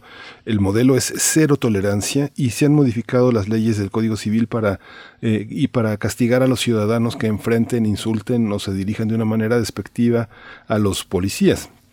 Y por otra parte está un modelo flexible y tolerante a pesar de los señalamientos de militarización que hay sobre la Guardia Nacional. ¿Cómo conviven? ¿Cómo generan cuando también la Guardia Nacional tiene atribuciones de generar una, un documento al modo de un ministerio público en el, en el lugar de los hechos? Eh, eh, ese reporte tiene una valía ministerial. ¿Cómo, ¿Cómo se conjuntan estas dos fuerzas? ¿Cómo lo has visto? Las, las policíacas y la Guardia Nacional te, te, refieres a esas. Sí. es muy mala la coordinación y eso todo el mundo lo sabe. Eh, hubo un rato en el que se estuvieron viendo los los operativos conjuntos de Guardia Nacional con poli- algunas policías municipales o estatales.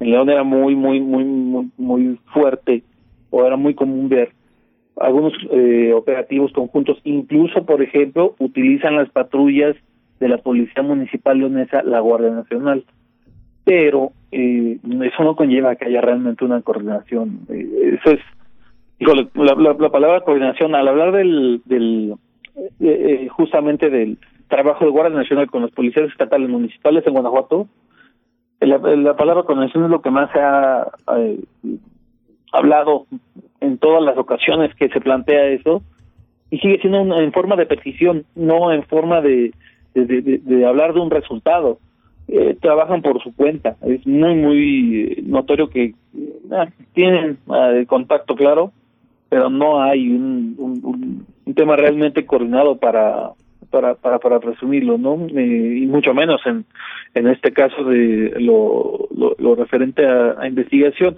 Sí, es cierto, la, la, la Guardia hace sus, sus, sus rondines, se genera reportes que ah, son eh, difundidos a través de su gente de comunicación, aunque no siempre y no muy a tiempo que digamos, generalmente se enteran por las otras corporaciones de seguridad, los compañeros de, que cubren lo policiaco, se, se enteran por medio de las otras corporaciones y no por, por la Guardia Nacional, ¿no? A veces tarda un poquito más, pero Guardia se ha enfocado muchísimo más todavía a las carreteras.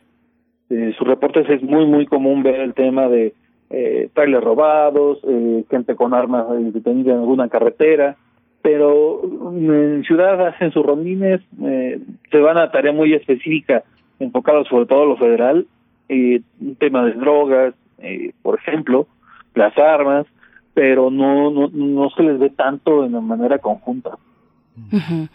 José Antonio, yo, yo te pido que nos eh, ayudes a profundizar un poquito, un poquito más en otro caso que tú mismo mencionabas, que es un caso que no se puede pasar por alto tampoco. Ninguno de estos, eh, todas son vidas humanas y hay protocolos y hay un tratamiento y hay un Estado de Derecho o tendría que haberlo para cualquier cuestión penal que no termine precisamente como, como este caso, donde eh, finalmente la- los familiares de, de esta persona, Juan Carlos o Miguel, como la familia lo reconoce, que eso también es un dato gravísimo, eh, no terminen eh, pues recogiendo solamente el cuerpo de su familiar, sino que haya un proceso de debido proceso, bueno, un momento de debido proceso que se guíe por el Estado de Derecho. Te pregunto sobre el periodista también asesinado en Guanajuato, Israel Vázquez, asesinado el 9 de noviembre con arma de fuego, un periodista joven de 31 años de edad.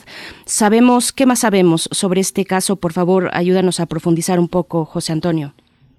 Fíjate que ese caso, eh, híjole, me, me, me, empezando, me tocó a mí estar en, en la última, bueno, en la única reunión que, que hubo entre periodistas con el fiscal general eh, Carlos Amarripa en Guanajuato, fue también la, eh, la prometida y, y, y la hermana de Israel a hablaba con él de manera personal. El mismo día se, tuvo también reunión entre compañeros del gremio con eh, el secretario de gobierno Luis Ernesto Ayala y en Guanajuato.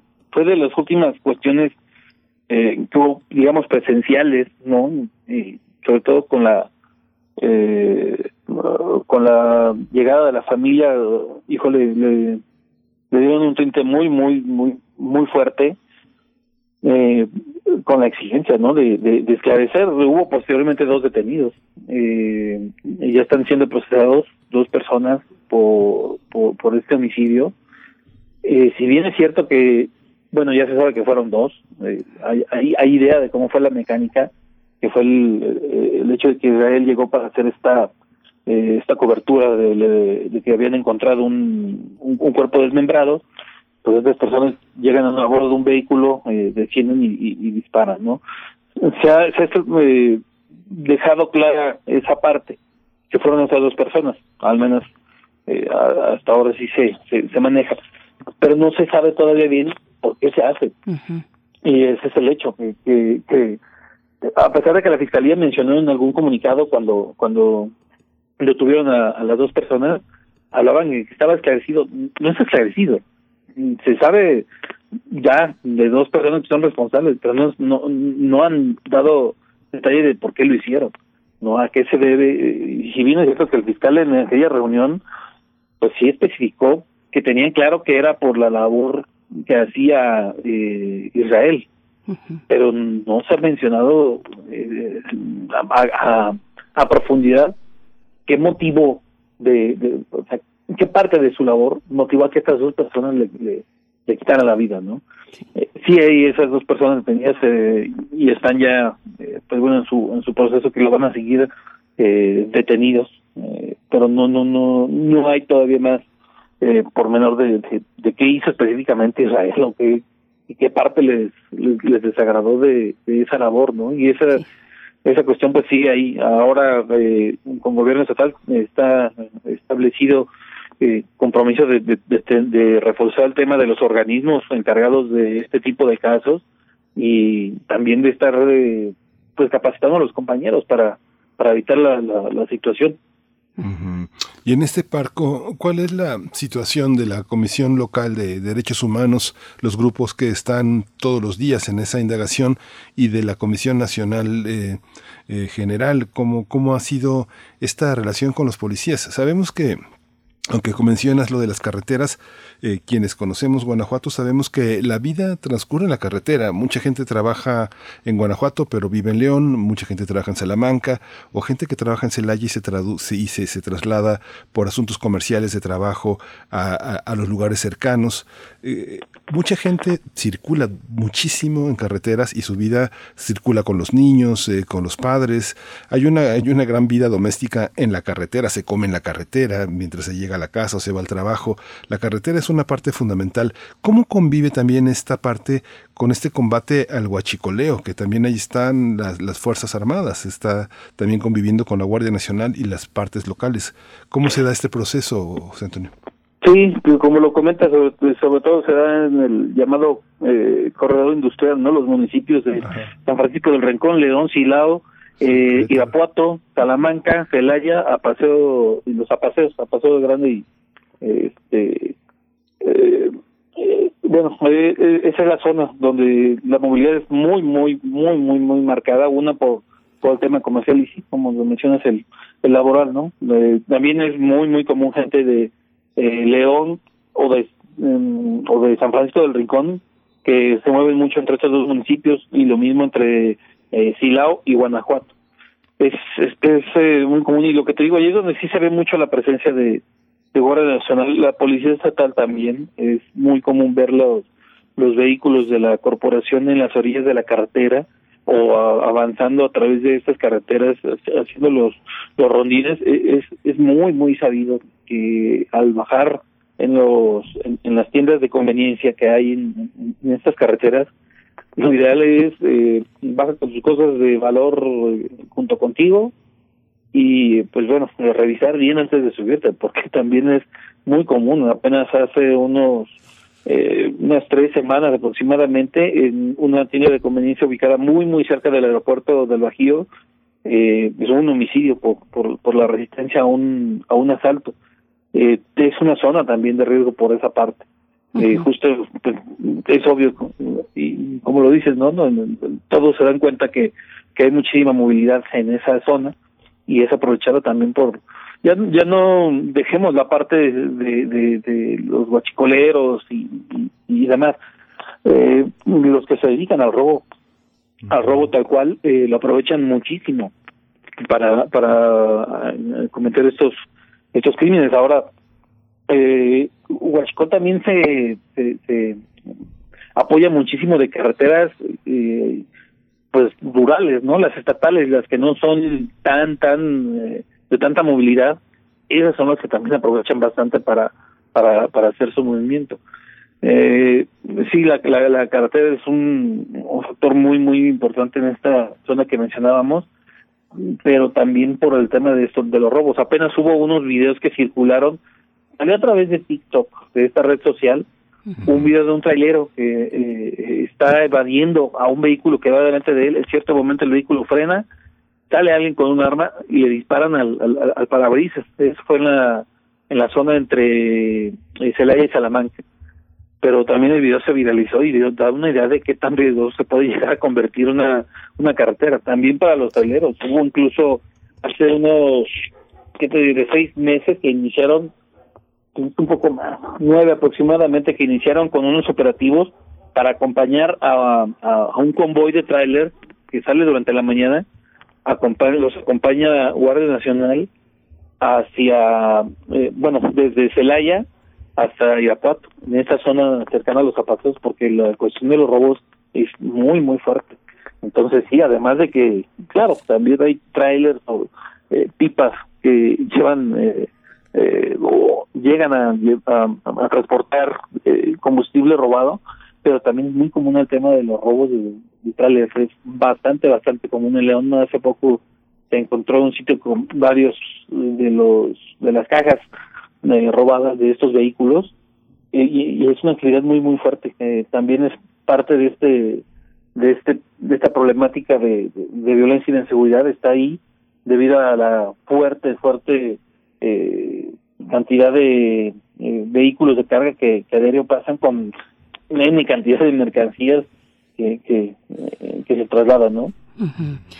Ah, José Antonio, pues qué, qué, duro escuchar y pensar la vida en esos términos, la vida cotidiana, por un lado bajo el yugo de la delincuencia simple, por decirle de alguna manera, y por otro también frente a la gran violencia que significa, eh, pues precisamente esta confrontación entre fuerzas del Estado y grupos que se dedican al robo de hidrocarburos. Te pregunto ya hacia el cierre de esta conversación, colega José Antonio, ¿qué acciones, qué medidas se estarán llevando a cabo, se ponen en marcha precisamente para el esclarecimiento de estos hechos del asesinato de este ciudadano. No, yo no tengo claro si se llama Juan Carlos como la policía llegó a, a buscarle o si como su familia, pues la familia dice no es Juan Carlos, es Miguel. ¿Qué podemos esperar eh, no, y qué acciones? la, la familia menciona que cuando llegaron los agentes Ajá. lo buscaron como Miguel. Ah, ok, es ahí la, la, confusión. pero él es Juan Carlos. Juan Carlos lo Padilla, que, claro. Que, que, que, te digo, se, se, se, da es, se ha mencionado que la, la, la esta orden de aprehensión era por violación. O sea, esto todavía genera mucho más incertidumbre, es... Eh, digo, podría ser algún otro delito, puedes decir, no sé, un robo o, o a lo mejor algún eh, asunto de fraude, pero cuando hablas de que se trata de una eh, detención por por por, eh, por violación, dígole, todo, todo todavía está volviendo más turbio el asunto con Juan Carlos. Eh, ayer fue que lo, lo enterraron finalmente y, híjole, la, la familia está rechazando esta, esta situación. Eh, no hay todavía, te digo, no. De hecho, no, no, no se sabe bien qué, ha pasado con los dos agentes que estuvieron encargados de la detención. Están los videos que, como mencionas, los, los circuló la propia familia lo, y los dos eh, sujetos que salen, se supone que fueron detenidos. No, no, no se ha dado detalle de qué, en qué situación están ahora, después de que salió este comunicado hablando del infarto del miocardio. Pero híjole, no, no, no, no hay, no hay mucho que, que, haya expuesto la fiscalía sobre qué van a hacer. Uh -huh. Realmente no, hasta ahora no, no, no, han dado pie a ello, ¿no? Eh, las policías, te digo, en las municipales sí se ha dado el tema de anunciar eh, ciertos eh, refuerzos en sus formaciones, eh, capacitaciones, etcétera. Pero por acá no se ha hablado de, de alguna situación similar. Sí. Pues José Antonio Castro, muchas gracias, muchas gracias por este reporte, además eh, con las impresiones que hacen evidente el compromiso, el conocimiento de un periodista que está todos los días, todos los días enfrentándose consigo mismo, porque finalmente tú vives ahí, te confrontas todos los días, te pones en riesgo. Nosotros que eh, vamos de paso a, Guanajuato, que hemos ido a cubrir cosas culturales tan fascinantes como el Festival Cervantino, eh, sabemos que el manejo de la sala de prensa, de toda la, de toda la prensa que llega, una primera recomendación es aguas, aguas con la policía de Guanajuato porque no se van a compadecer y es complicado cuando, cuando no eres de la entidad, hay un enojo, hay una, hay una molestia y sobre todo en fechas que como, como eran las del festival, muy complicadas para mucha gente en Guanajuato. Muchas gracias, José Antonio Castro. No, muchas gracias a ustedes y bueno, muchas gracias también por los comentarios. Al contrario, a ti, José Antonio. Gracias. Por supuesto, si nos das oportunidad, José Antonio Castro, periodista y colaborador en el periódico AM de León, Guanajuato. Bueno, con esta situación, Miguel Ángel, que continúa, que sigue eh, pues desangrando la, la, estabilidad de la sociedad guanajuatense y pues bueno, vamos a dar seguimiento a este sí. y otros casos, Miguel Ángel. Nos vamos sí. a ir con música. Con música. Vamos a escuchar de The Beatles Here Comes the Sun para Santiago Enrique Castillo Pérez. Gracias.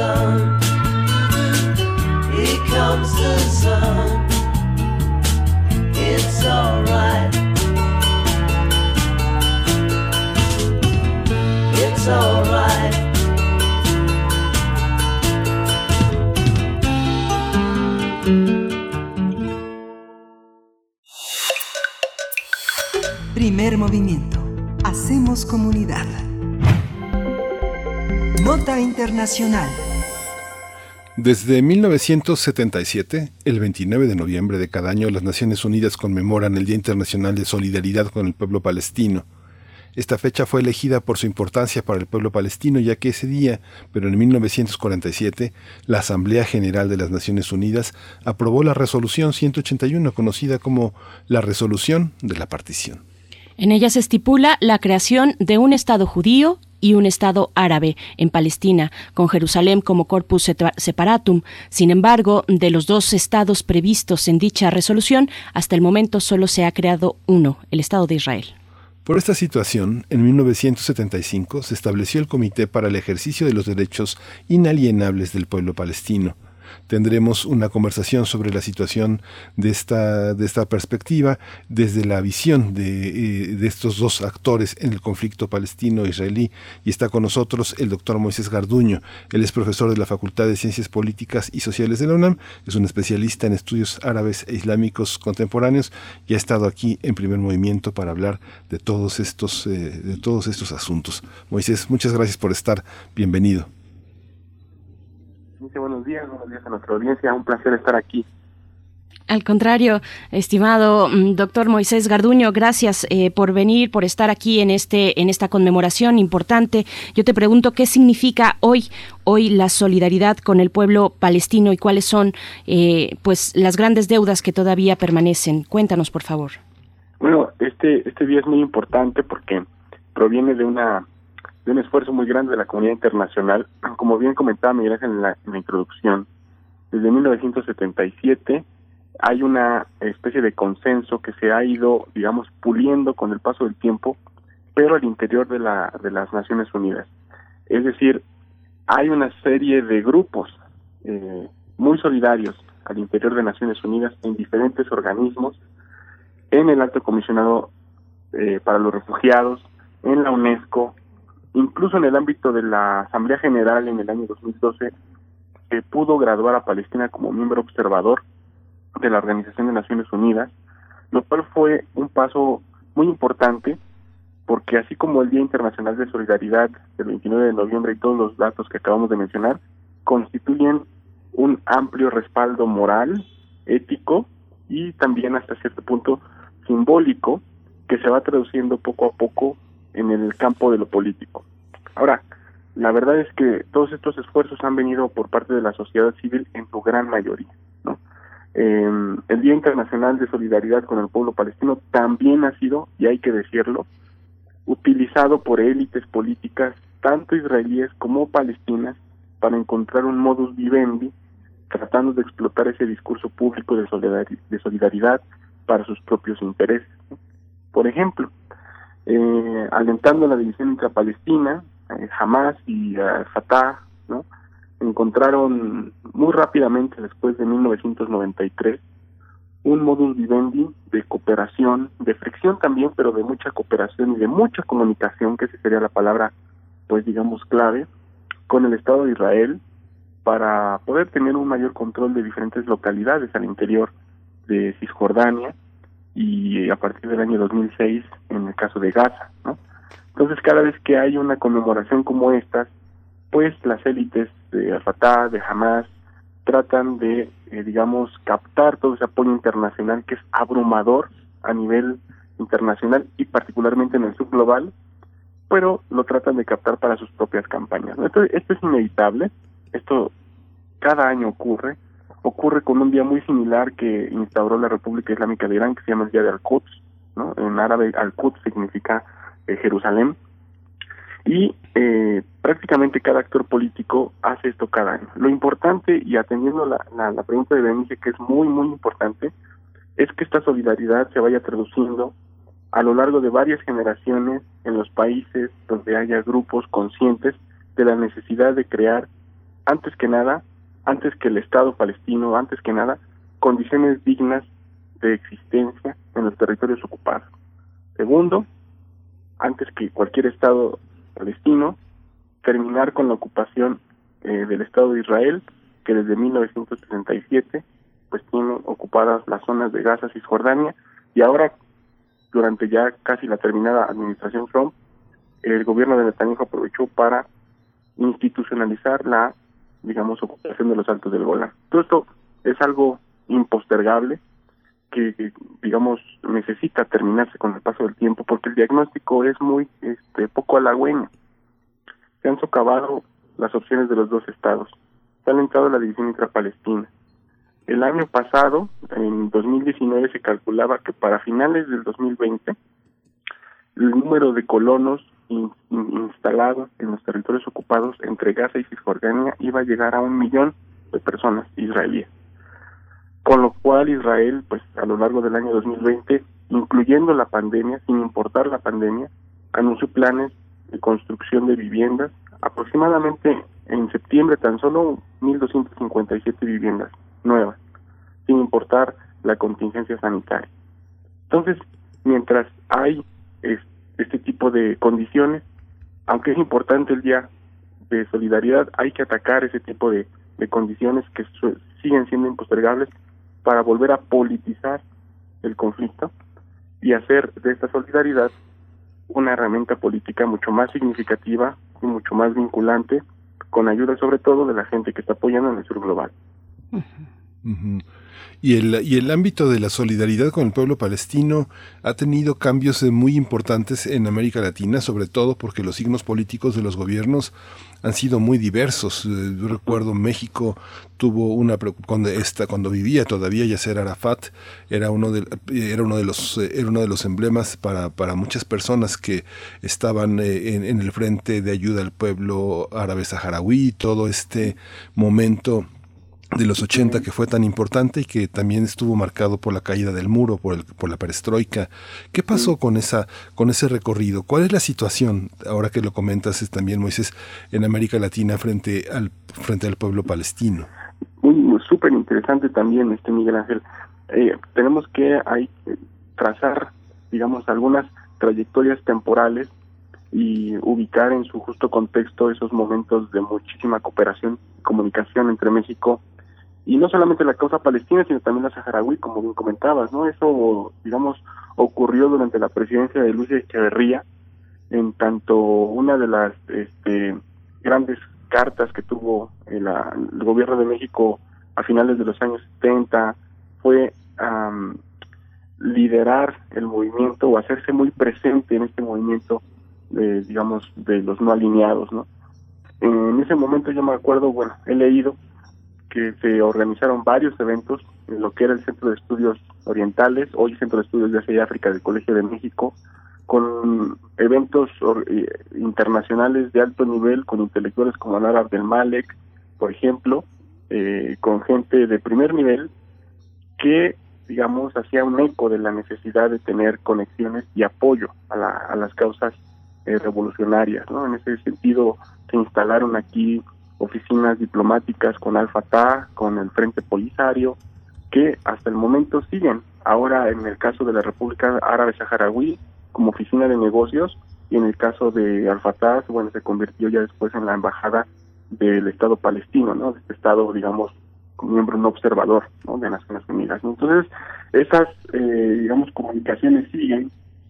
Las generaciones, qué interesante la, la observación que hacen eh, Miguel Ángel Berenice, las eh, generaciones que lideraron esos movimientos hoy en día siguen liderando diferentes formas de solidaridad desde América Latina, como ha sido el caso de la Corsopal, ¿no? de la Coordinadora para la Solidaridad Palestina América Latina.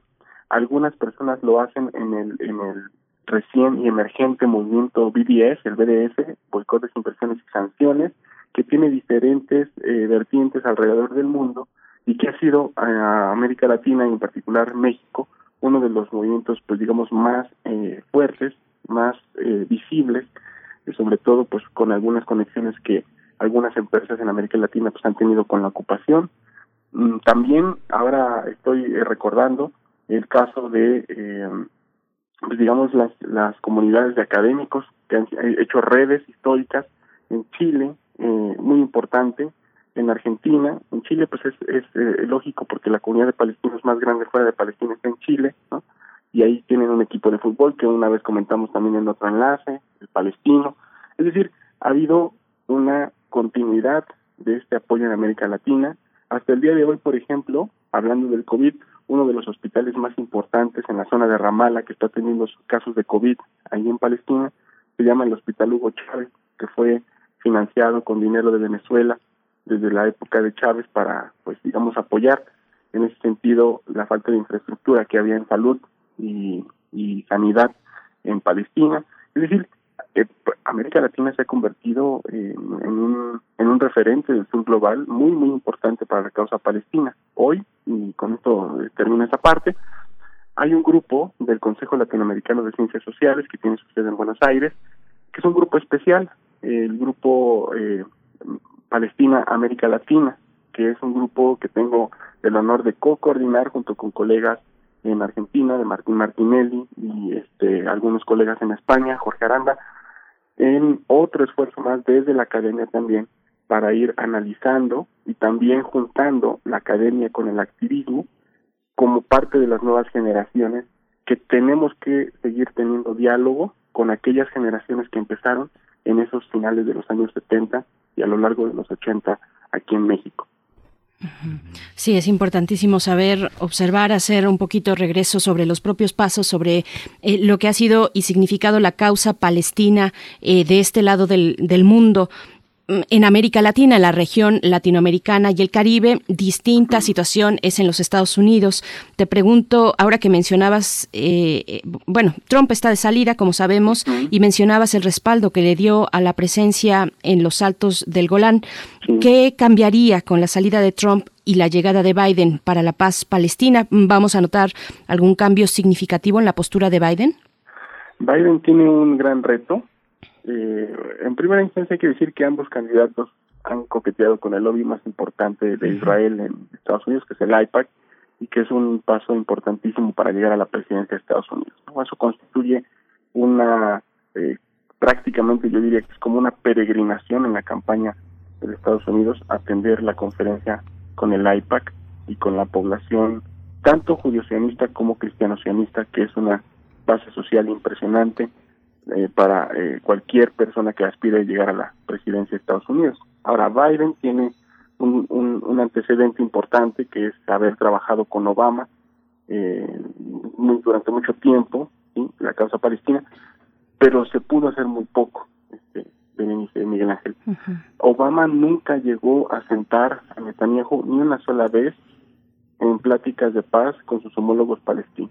La relación entre Obama y Netanyahu era simplemente eh, muy mala eh, y nunca se pudo llevar a cabo un diálogo, ni siquiera una conferencia internacional, después de esa famosa conferencia que dio Obama en el Cairo cuando llegó a la presidencia, fueron promesas incumplidas, ¿no? es decir, derechos postergados y promesas incumplidas durante ese, ese mandato. Ahora, Biden tiene un, fuerte antecedente con él, pero tiene una diferencia, que eh, es que Benjamin Netanyahu eh, sale del gobierno de Israel en noviembre del 2021 entonces, Benny Gantz, que es el actor con el que justamente se hace esta alianza con Benjamin Netanyahu para hacer un gobierno de coalición en Israel, entra en noviembre del 2021 y al parecer, bueno, ahí hay varias cosas que se tienen que tomar como reto con Biden, se va a tener que trabajar con, con Biden y que constituye prácticamente en deconstruir toda la red nefasta de apoyo que construyó Trump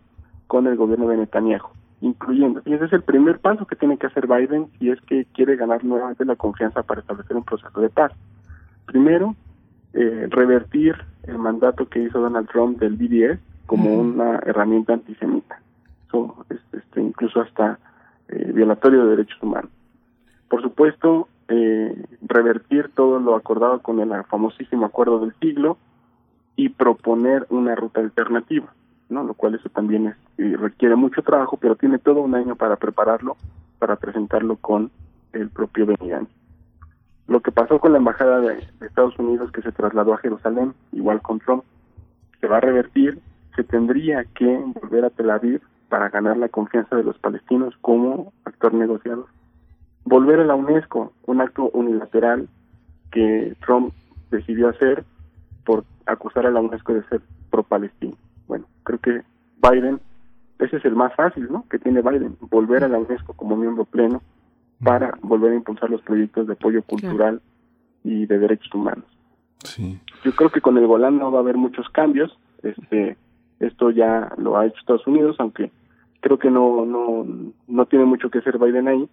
pero sí, por ejemplo, reabrir, por ejemplo, la misión palestina en Washington, que recordemos Trump cerró cuando eh, los líderes palestinos no quisieron aceptar el acuerdo del siglo y una, un castigo que hizo Trump en esos momentos fue cerrar esa misión de Palestina en Washington. Ahora Biden tiene todas las posibilidades de abrir esa misión. Si consigue la mitad de eso que acabamos de mencionar, se podría convocar a una conferencia genuina de paz, aprovechando que eh, muy pronto, en, en, en, el 2023, se va a cumplir, se van a cumplir los 30 años de la Conferencia de Paz de Madrid, que dieron pie después a los eh, acuerdos de Oslo. Ok, de acuerdo. Ya sabemos que los acuerdos de Oslo terminaron muy mal, pero es una oportunidad que va a abrir, se va a abrir ahorita en estos tiempos y que Biden creo que podría devolver a los palestinos ese apoyo que Trump les arrebató, humillándolos y dejando el problema palestino una mera cuestión de caridad más que de justicia social. Sí, pues esto que comentas, este Moisés, fíjate que yo recuerdo como periodista era una un activismo, una labor internacional de relaciones públicas de prensa hacia Latinoamérica, hacia la parte de la lengua española, que bueno, que yo creo que tendrán que recuperar. Tú lo has señalado, cada vez están más acosados, más acorralados. Estados Unidos tiene una política muy muy bélica y los organismos mediadores, pues justamente con este retiro de Estados Unidos de, de, de los organismos mediadores pues ha sido peor. Pero bueno, seguimos, seguimos al frente de esta cuestión. Esta es una conmemoración, pero solo sirve para continuar poniendo el dedo en esa llaga que ojalá y cierre, ojalá y cierre, desde que tengo memoria, a mí me decían los grandes maestros del tema, no, no cierra, no va a cerrar, no va a cerrar, es una, es una herida tan vieja que, que no cierra, pero bueno, confiemos en que sí, Moisés. Sí, Gracias. Hay que, hay que seguir haciendo cosas críticas y autocríticas porque hay nuevas generaciones que saben de la herida y también en Israel hay nuevas generaciones que están trabajando juntos para hacer procesos alternativos de paz a los procesos clásicos de acuerdos, de negocios, de cumbre que históricamente han fallado, ¿no? Ahí hay una oportunidad extra, además de lo que acabamos de comentar hoy, y habrá que darle seguimiento y, y, también escucha a esas propuestas de paz desde la sociedad civil. Sí, gracias, Moisés. Gracias a ustedes, Denise Miguel Ángel. Un saludo a nuestra audiencia. Muchas gracias. Hasta pronto, doctor Moisés Garduño, profesor de la Facultad de Ciencias Políticas y Sociales de la UNAM.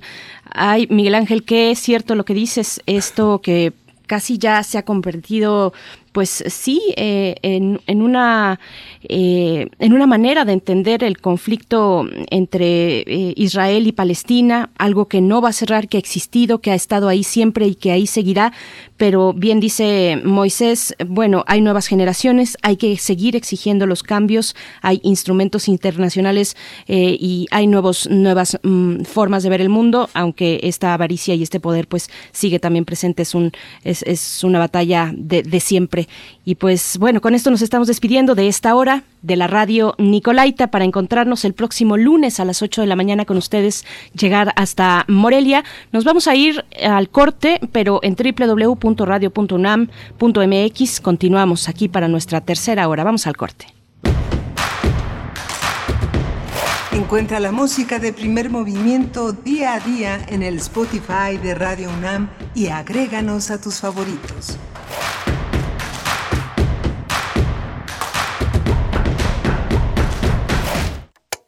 Maestro prevenido, vamos a grabar. Adelante. Soy Óscar de la Borbolla y quiero invitarlos a escuchar un nuevo programa, Las Esquinas del Azar.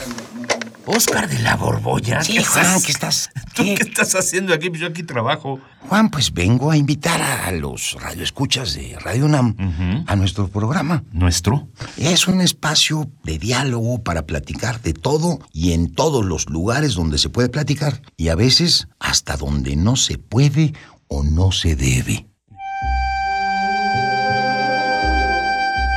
Una producción de Radio UNAM y la Facultad de Estudios Superiores Agatlán. Las Esquinas del Azar. Todos los martes a las 10 de la mañana por el 96.1 de FM. Radio UNAM. Experiencia sonora. México, tú no estás solo. Estamos aquí. Gente que te quiere ver fuerte y libre, con gobiernos que generan empleos y oportunidades. Gente que tiene visión y está preparada. Gente que mira hacia adelante y ve un México moderno e innovador. Sin importar si eres de izquierda o de derecha. Gente que gobierna para todos. Somos Acción Nacional y te invitamos a que juntos construyamos ese nuevo México. Únete al cambio, hacia el futuro. PAN, Acción por México. Mi papá ya estaba tendido en una cama a causa de la cirrosis hepática. Tomaba mucho. Cuando mi padre murió, ya nada más se incorporó y vomitó un pedazo de sangre, se ajustó y murió. Mi hermano Martín murió a causa de las drogas y el alcoholismo. No te tenías que morir, primero mi papá y luego tú. Resultado del alcohol me quitó a las personas que más amé en la vida, las hizo sufrir. El mundo de las drogas no es un lugar feliz. Busca la línea de la vida, 800-911-2000.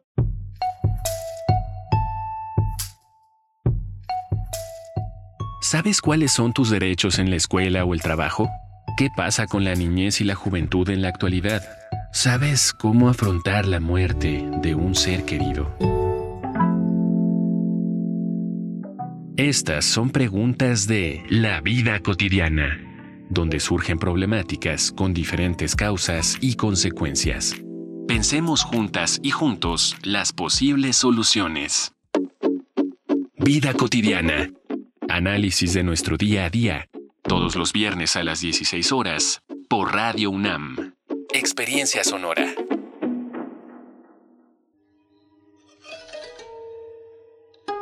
Se dice que todo viene de la gran explosión cósmica, el Big Bang. Dicen que cuando morimos nos volvemos polvo, pero polvo de estrellas, y regresamos a ser parte del todo. Por eso traemos cartas sonoras para cuerpos celestes. Únete a nuestras voces en un relato de duelo colectivo por las personas que dejaron de estar entre nosotras y nosotros a causa de la pandemia. Podrás escucharlo del 1 al 6 de diciembre, de las 0 horas a las 2 de la mañana, por Radio UNAM. Durante esta programación especial, no se transmitirán los programas Testimonio de Oídas y Carpe Noctem. De las estrellas somos y volveremos a ellas. Radio UNAM. Experiencia sonora.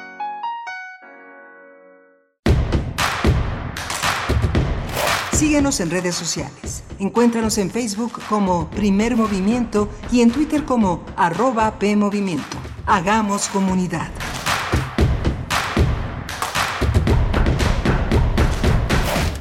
Buenos días, ya estamos de vuelta en primer movimiento en esta emisión de viernes 27 de noviembre de 2020. Se nos acaba el mes, ya está en sus últimos eh, momentos, en sus últimos días, pero muy prometedor también con una edición virtual de la Feria Internacional del Libro de Guadalajara que inicia el día de mañana. Mm, Día de mañana, sí, 28, sábado 28 de noviembre. Así es que, bueno, si ustedes tienen oportunidad, no dejen de asistir a la mm, gran oferta de foros virtuales a la poesía, a, también eh, a las editoriales, revisar las editoriales que se dan, eh, que se congregan en ese espacio tan importante para las letras y para la industria editorial en general, que es la FIL Guadalajara. Iniciamos esta tercera hora para mm, dar paso a la poesía necesaria en esta mañana en la voz de Miguel Ángel Quemain y también a la mesa del día. Saludo precisamente a mi compañero Miguel Ángel, que está del otro lado en el micrófono. ¿Cómo estás, Miguel Ángel? Hola, Berenice. Buenos días. Buenos días a nuestros radioescuchas. Gracias por continuar, gracias por sintonizar a partir de, de esta hora. Justamente sí, vamos a tener una mesa, una mesa muy interesante. Eh, eh, abrimos eh, la semana con Paul Celan, o Paul Celan, como dicen los, eh, los germanistas, los estudiosos de este gran poeta en lengua alemana.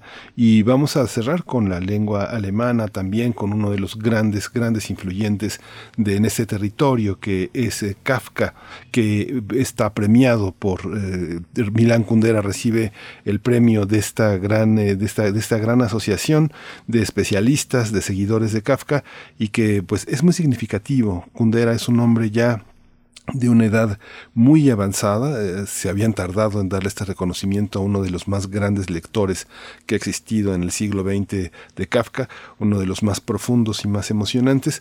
Así que bueno, va a ser muy interesante tener la conversación con dos especialistas, dos personas, Héctor Orestes Aguilar, que es un, ha sido un diplomático, un difusor cultural, un ensayista que se ha dedicado uh, con este gran espíritu a difundir toda la literatura de la Mitteleuropa, la literatura en alemán, la literatura que va y viene del alemán, que está en italiano, está en francés, está en inglés, y que ahora también tenemos a Eric Jaffet, que se ha dedicado también a estudiar ya algunos años la, el mundo kafkiano, sus influencias, sus representaciones y sus imágenes en el mundo, en el mundo literario, y no solo literario, sino en el mundo de lo imaginario, de las representaciones. Así que va a ser interesante. Por supuesto, quédense a la mesa del día. Voy a mm, compartir con ustedes algunos de los comentarios que nos llegan en redes sociales hacia la, el final de la hora pasada estuvimos hablando del Día Internacional de la Solidaridad con el pueblo palestino, del panorama que se abre, que sigue ahí, también de los lastres, incluso en nuestro imaginario, como lo decías tú, Miguel Ángel Kemain, de un problema irresoluble, el que un conflicto irresoluble, el de la posibilidad de paz en el territorio palestino con respecto al hostigamiento de Israel. Pues bueno, nos dicen por aquí R. Guillermo, Washington debería regresar a la OMS, aunque no la maneje a su antojo. Daniel Manzano, cuando hablamos de la injusticia del despojo de la tierra a los campesinos, aquí hablamos de la injusticia del despojo de tierras a una nación, Palestina, quien por siglos ha ocupado esa tierra y ha sido criminalmente reprimido y despojado con el apoyo internacional. Refrancito también dice saludos al doctor Garduño y ante una situación que pasan los años, los gobiernos, los líderes y nada se resuelve. Israel se fortalece económica y políticamente y al mismo tiempo la invasión a los territorios palestinos sigue impune y en el mundo es el mundo es solo un espectador. Pues bueno, parte de esta conversación que nos que nos cala, que nos llega profundo, Miguel Ángel, cuando se trata de pues una región como la nuestra, como Latinoamérica, que ha dado pues este apoyo ya de décadas al pueblo palestino, ¿no? Sí, justamente es algo, es algo también muy importante este comentario. Justamente tenemos que estar incluso donde no nos gusta para hacer las cosas necesarias para la comunidad. Creo que es una de las lecciones y yo creo que va a ser una de las aventuras que, eh, que, enfrentará la nueva administración en Estados Unidos para distinguirse de esta indiferencia tan programática de Trump. Es porque es una, una indiferencia y un desprecio programático. Forma parte de los grandes proyectos de la derecha de reducir toda expresión de, humanización frente al comercio. ¿no? Por supuesto. Pues bueno, ahí también está hecha la invitación para que continúen enviando sus comentarios a redes sociales. Háblenos de Milán Kundera, háblenos, platíquenos del premio eh, Franz Kafka. Bueno, más que el premio, hablemos de, de, Kafka, que es lo que vamos a hacer en nuestra mesa del día. Allí están nuestras redes sociales para recibir sus comentarios y con mucho gusto, si tenemos oportunidad, también incluirlos en esta conversación. Pero antes, Miguel Ángel, si está todo listo, nos vamos con la poesía. Vámonos con la poesía. Primer movimiento. Hacemos comunidad. Es hora de poesía necesaria. Hoy vamos a leer poesía de Nadia Contreras. Nadia Contreras es una, escritora justamente avecindada, avecindada en el norte. Ella es de Colima, nació en Quesería en 1976. Ella ha sido una poeta incansable, una gran difusora de la literatura, editora, eh, ensayista, y entre sus libros pues está Mar de Cañaverales, eh, eh, Figuraciones, Cuando el cielo se derrumbe. Y hoy vamos a leer un poema, un, uno, un poema que se titula Cuerpos en el espejo de agua y lo vamos a acompañar con un grupo belga que eh, ha tenido un trabajo pues verdaderamente notable en la parte vocal, en los arreglos, es, son relectores de mucha de la gran tradición que viene desde Django Reinhardt hasta el tango de Piazzolla. Y bueno, pasa por esta canción que interpretó en vivo hace algunos años en el Kuning Elizabeth Sal, el salote de Kuning Elizabeth, la reina Elizabeth. Mad About You es la canción que acompaña a este poema de Nadia Contreras. Dice, el amor abre sus cortinas, no es de día, no es de noche. El reflejo se alarga transparente y hace tu cuerpo. Desvela, se deja acariciar en ritmo continuo, un furor nos persigue. Somos náufragos, forjamos palpitaciones como una piel, luego otra. Abiertas las cortinas, la brisa crece, ya el fuego, ya las sombras. Es la hora que es la hora en que me ofrezco y hay astros que nacen en el gesto de la noche. Mi vientre es cántaro, de agua almidonada. Las olas de los años se anuncian para siempre. Son la música de los espejismos. Dentro de la boca, bajo la lengua. Mi vientre es el mar y tiembla. El día siguiente de las caricias y de los sentidos agudos como el eco. El pasado no es rompecabezas que disuelve la mañana. El dolor aúlla, se extingue. Y lo que quiebra desde dentro. Has abierto mis oídos a la sonoridad que desciende del cielo y vuelve espejo el universo de la ola, inmersos en el gozo, su danza. El mar nos confunde.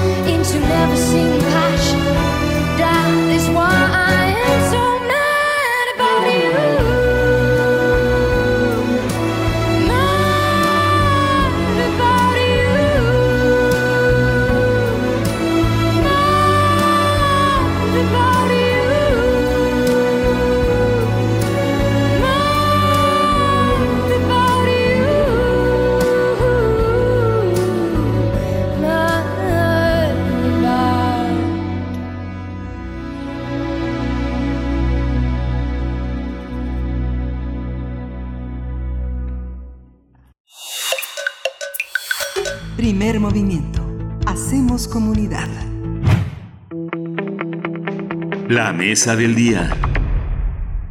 El escritor checo Milan Kundera ganó el en septiembre pasado el prestigioso premio Franz Kafka 2020.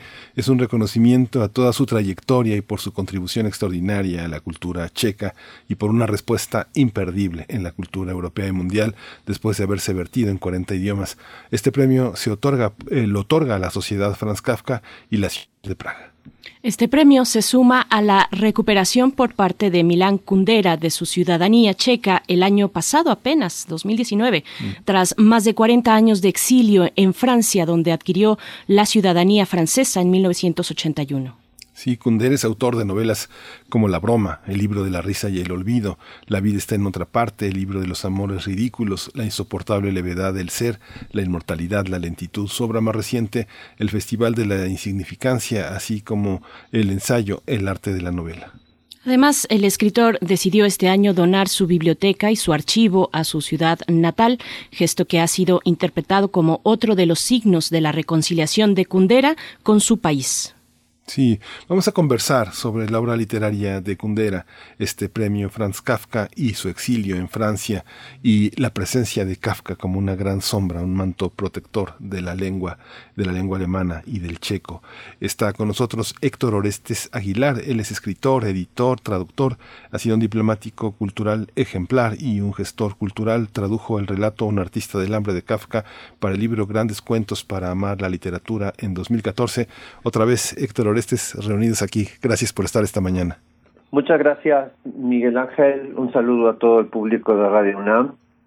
Bienvenido. Eh, les agradezco mucho su invitación. Gracias, Héctor.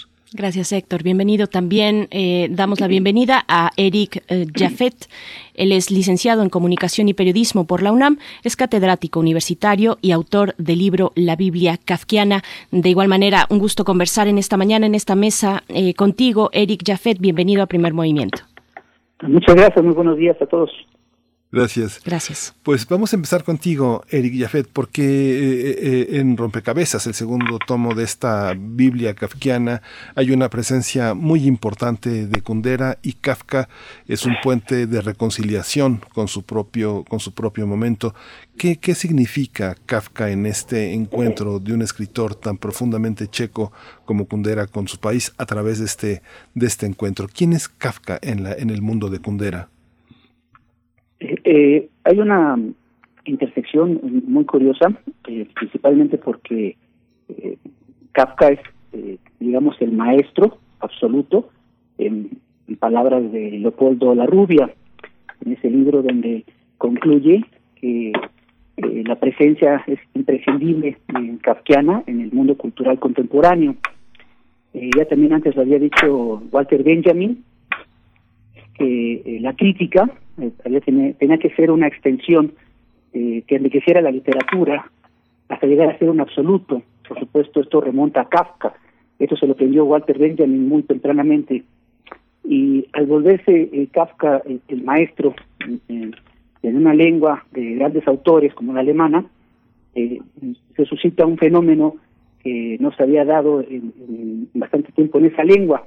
El mismo Walter Benjamin dice que la literatura europea escasea el humor y que cualquier aportación pues es un, un es como un regalo a, Europa.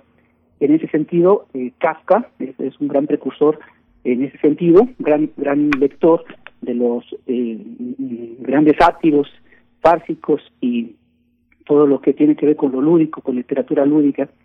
Entonces, eh, es curioso que, que Kundera viene a, a aprenderle a Kafka esta imaginación desatada que, que, viene a también a ser como parte esencial, como el elan de la novelística de Kundera, hasta hacerse de, de también de una figura eh, eh, polémica, porque también le da hasta bromas al comunismo y a los regímenes eh, totalitarios.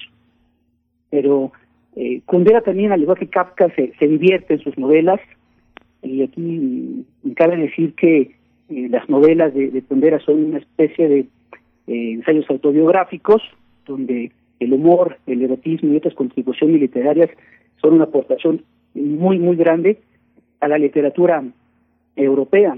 Tanto Kafka como Kundera fueron muy obsequiosos en, esos regalos de- del humor en la literatura.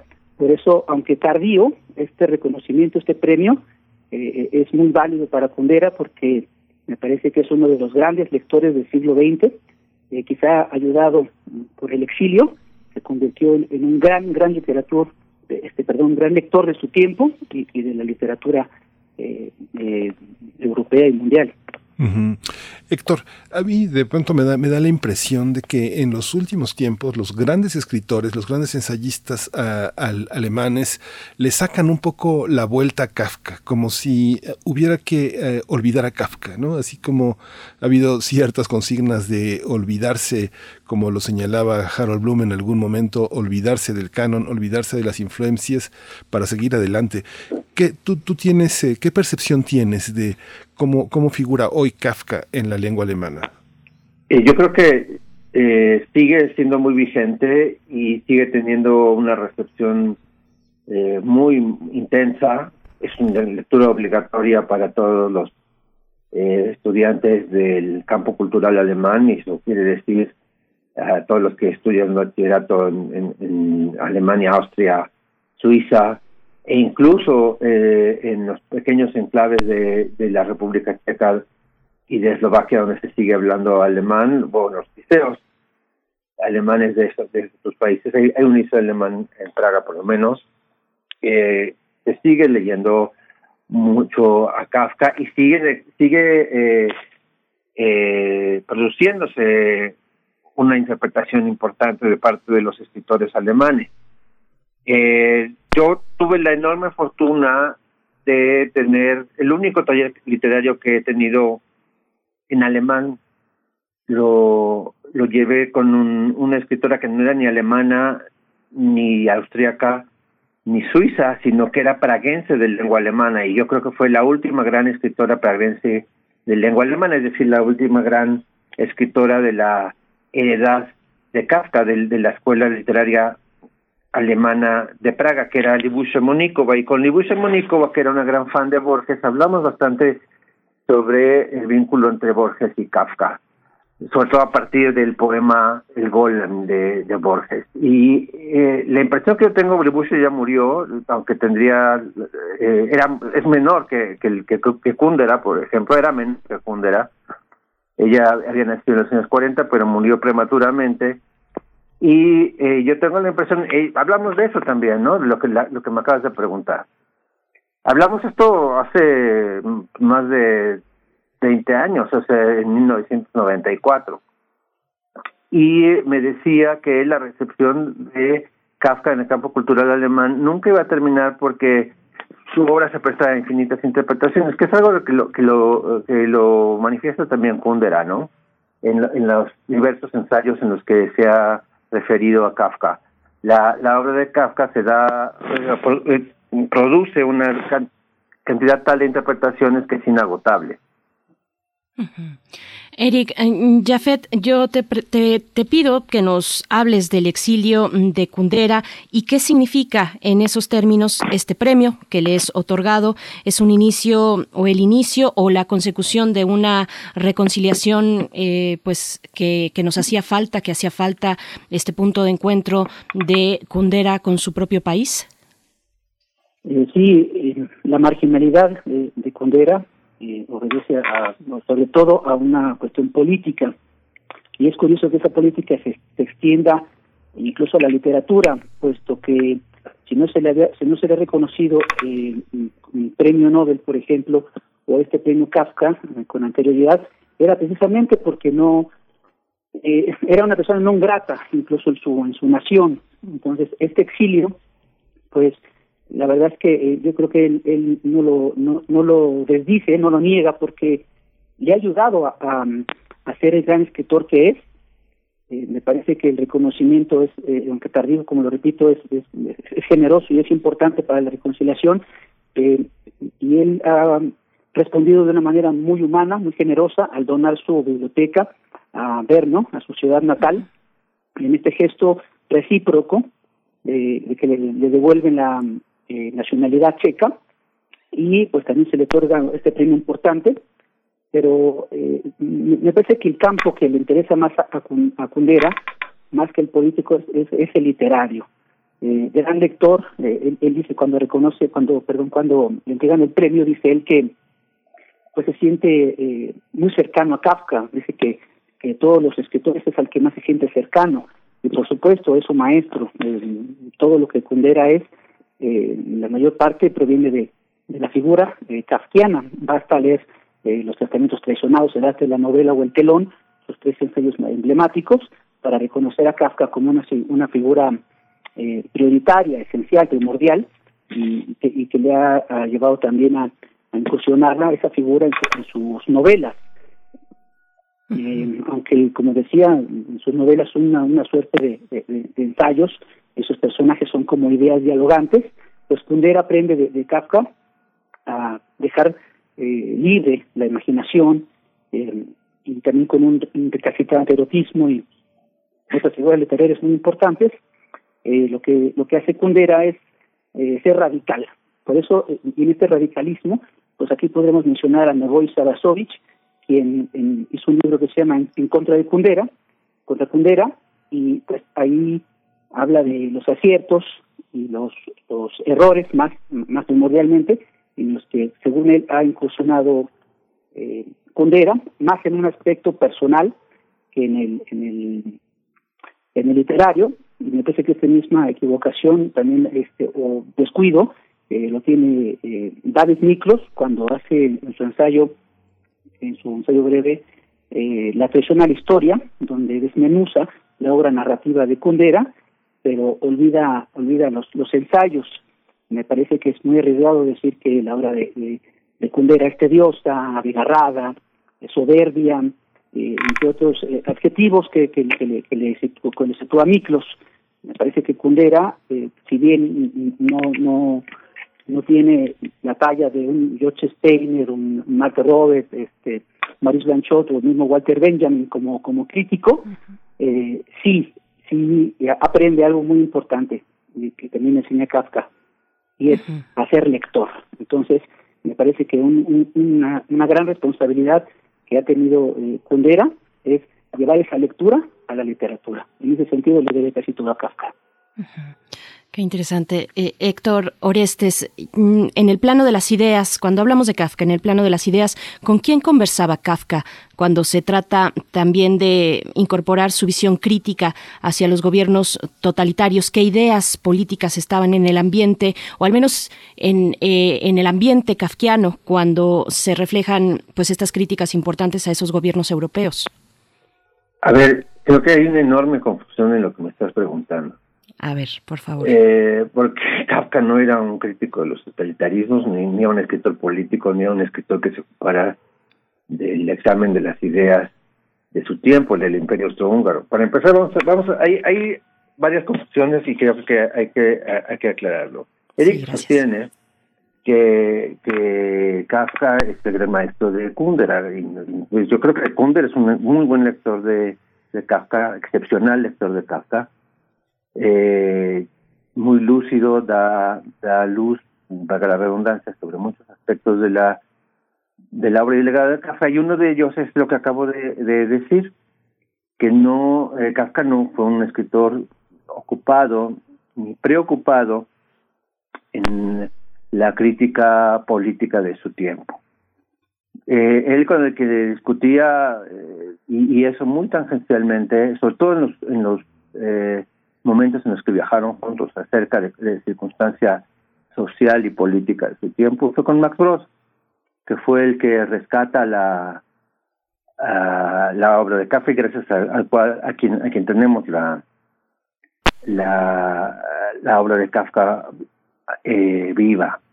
Pero el propio Kundera explica en los testamentos traicionados, en el, en el capítulo segundo, que tiene un título bastante curioso, eh, eh, que eh, se refiere a una novela de Brod, que es una novela bastante mala, por cierto, eh, el hecho de que Kafka se haya recuperado por Brod también tiene un enorme problema, eh, que es que nos, se nos ha quedado una idea de Kafka bastante poco real. Kafka no se ocupaba eh, de, cuestiones de, de, la real política, de la política real, de la crítica de, social. El capítulo al que me refiero se llama La sombra castradora de San Garta. Garta es un personaje de una novela de Max Brod que se llama El reino encantado del amor. Es un trasunto.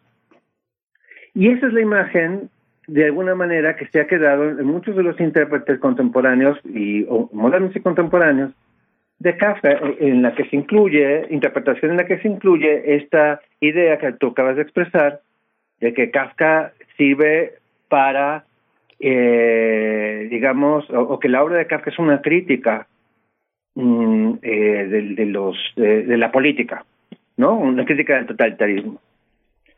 Kundera admite que, que sí puede, y de hecho él lo, lo, lo lleva a cabo, es decir, a través, en la obra de Kafka percibe sobre todo una previsión de muchos de los aspectos del- de, la sociedad totalitaria, pero si algo le repugna a Kundera de, la, de las eh, múltiples interpretaciones de Kafka de las que hablé en mi, en mi respuesta anterior, es el exceso con el que se le ha usado para justificar eh, tesis, hipótesis, teorías, ¿no?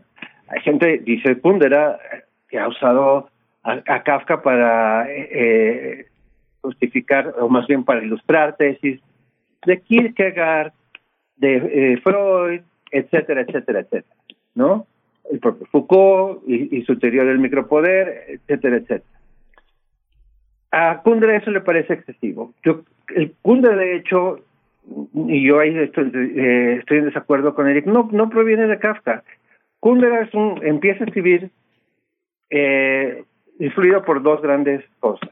Por, la, por la, el ejercicio musical y la carrera musical de su padre, y eso está muy evidente en toda su obra, es decir, la composición de, de, la- de las- de las novelas de Kundera son muy musicales, sus ensayos también, su forma de analizar las obras es siempre muy apegada al análisis musical.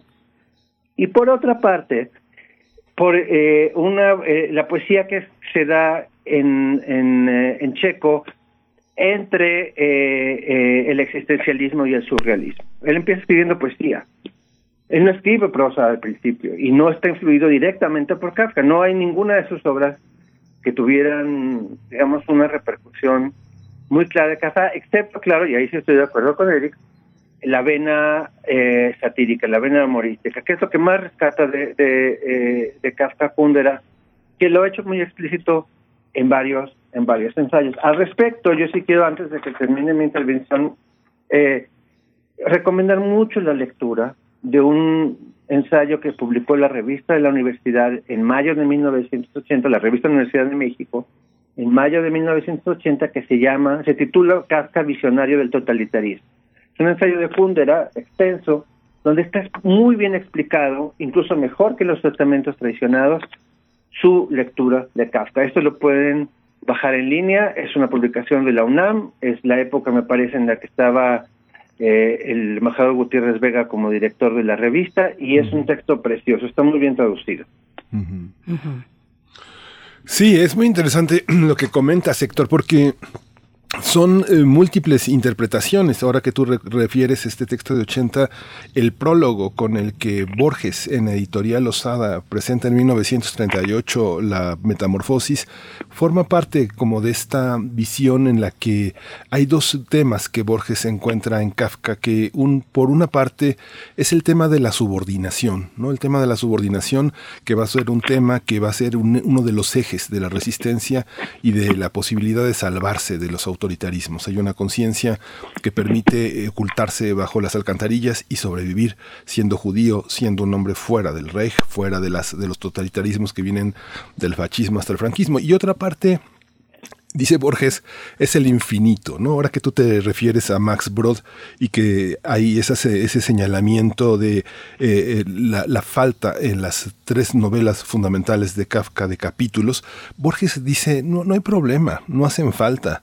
La obra de Kafka es interminable. Entonces, esta idea de lo inconcluso, eh, Borges la sitúa en lo infinito, que es otra lectura. Ahora cuando comentas todo este mundo en el mundo checo, pues tuvimos, fuimos lectores, Héctor, y yo creo que los mismos libros, de las mismas ediciones de, de Iván Klima, de Jarabal, de toda, de todo este, de todo este mundo que lo que lo acompañó.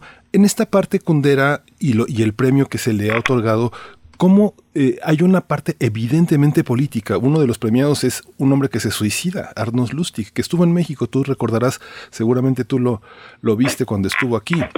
Este, No, Peter no solamente, ¿no? solamente lo conocí, sino que yo reseñé en, en, en México por primera vez sus- los sueños impúdicos de Lustig, Exacto. Ajá. ¿no? Este, cuando cuando salió en la biblioteca breve de Stitch Barral, yo fui el primero que lo que lo que lo publiqué, que por cierto es una novela escrita originalmente en inglés, pero así como no es una generación, pues que o varias generaciones porque se cruzan eh, cruciales para la cultura checa, porque hay que recordar que que, que a, esa- a a esas dos generaciones, digamos, de las que estamos hablando, de escritores checos, perteneció el primer presidente después de la, del- de, de- de- de la República Checa, después de la Revolución de Terciopelo, Václav Havel, ¿no? que era un autor teatral y poeta también.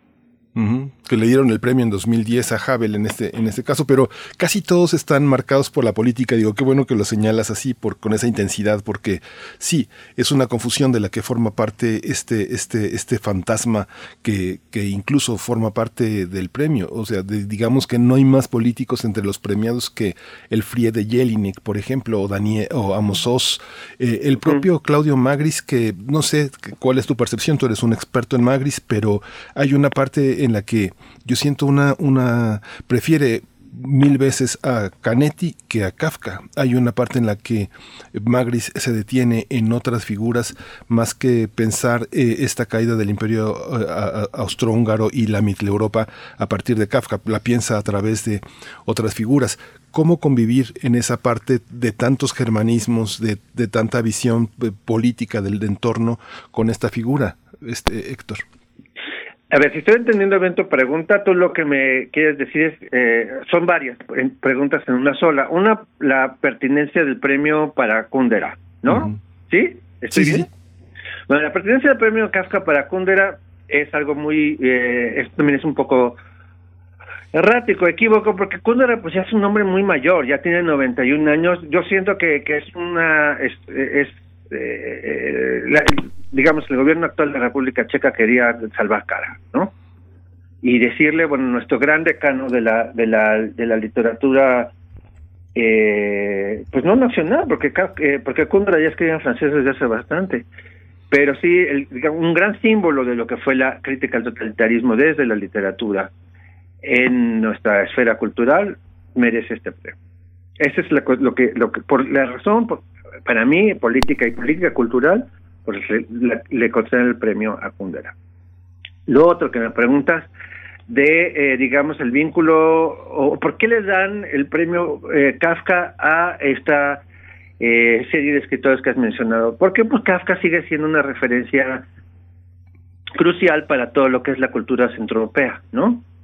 Magris no escribe en alemán, pero sí ha escrito muchísimo, pero sus obras, su obra está toda vinculada con el mito habsbúrgico en la literatura austriaca, que está desarrollada esencialmente en alemán, aunque también hay obras importantes eh, en, en húngaro, como la de Sandor Maray, o como en italiano, como la de Italo Svevo, pero, pero esencialmente, digamos, el componente cultural, la matriz cultural que, que rodea o que cobija a, a todo lo que entendemos por, por literatura centroeuropea moderna es, es eh, alemán, es de raíz alemana, ¿no? y yo creo que en ese sentido sí tiene, digamos, un, es, un, lu- es un eje, Kafka, que impregna a, a todo lo que es eh, la literatura centroeuropea aún en nuestros días. Eric Gaffet, más que hacerte una pregunta, te pido un comentario. Sí, que sea un, un poco en respuesta a lo, a lo que dice el señor Orestes. Eh, es complicado ser conclusivo eh, al tratarse de Kafka. Eh, en esta segunda parte de la Biblia Kafkiana Rompecabezas, precisamente se intitula así porque eh, pues es un mosaico eh, interminable, infinito, de, cómo la figura de Kafka, su literatura, eh, rompe cabezas. y es muy complicado llegar a, a una conclusión. Ahora bien, desde mi punto de vista, Kafka encarna al mejor crítico de la época y de lo humano. Ahora bien, solamente a través de la ficción Kafka a través de la ficción ha dicho más que casi la mayoría de los mejores críticos literarios, políticos, sociológicos, etcétera. Eh, en, en el- con este argumento eh, lo digo directamente con Kundera porque pues eh, ahí mismo en ese texto que dice eh, Kafka visionario del totalitarismo pues advierte que aunque no quisiera Kafka ocuparse directamente de lo político pues lo político no está disociado de lo humano no está disociado de lo de lo esencial. Entonces eh, Kafka siempre eh, buscó lo esencial su expedición a la verdad a través de la literatura. Eso fue lo que lo dotó de un aspecto enigmático. Por eso Kafka sigue resultando tan sugestivo tan atractivo incluso después de un siglo.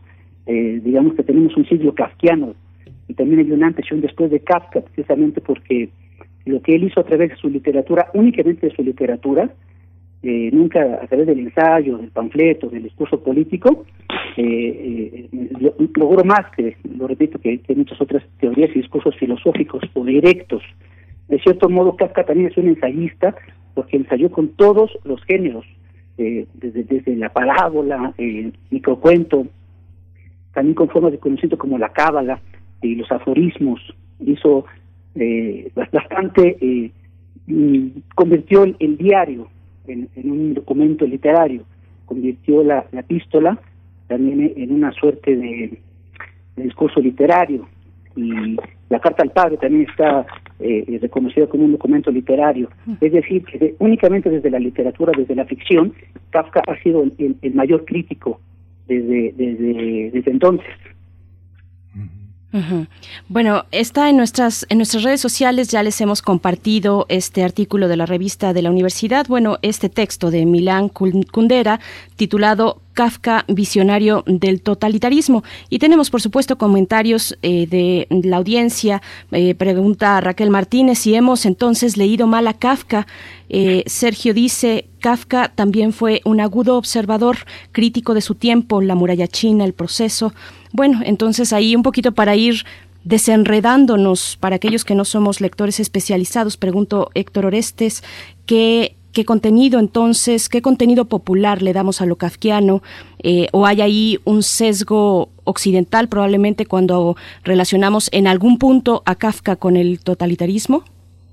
Eh, regreso a, mi evocación de mi, querida maestra Libusha Monikova, ¿no? La- como les dije, fue la única maestra que yo tuve eh, de un taller literario en alemán y que da la casualidad que era era praguense de lengua alemana y gran conocedora de Kafka y de Borges.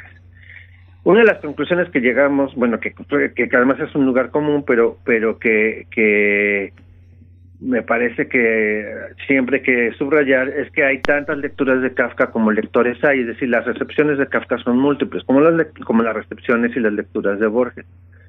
Aquí yo creo que hay que llegar a un punto importante respecto a lo que dice Eric, que, que estoy de acuerdo prácticamente en todo lo que dice. Eh, que es eh, que Kafka no escribió con la intención de ser un crítico, de hacer crítica política. ¿No? Y Kundera lo explica muy bien en este ensayo que, que generosamente ustedes han compartido. Me parece genial que, que se pueda hacer esto ahora, ¿no? Que de inmediato se pueda eh, pasar por eh, en línea una referencia que evocamos en estas conversaciones. Eh, Kundera lo que explica y aquí eh, es- creo que creo que lo ya lo voy a repetir lo que ya explicó Eric pero con un- con una con una palabra muy comple- muy concreta con un- una noción muy concreta que sí usa Kundera en el ensayo este del que estamos hablando es que eh, Kafka hizo- hace la crítica desde la desde la parte humana es decir desde la parte antropológica Kundera lo ve muy bien. El totalitarismo no está en los sistemas políticos, no está solamente en las ideologías. El totalitarismo está incluso en la familia. Exacto.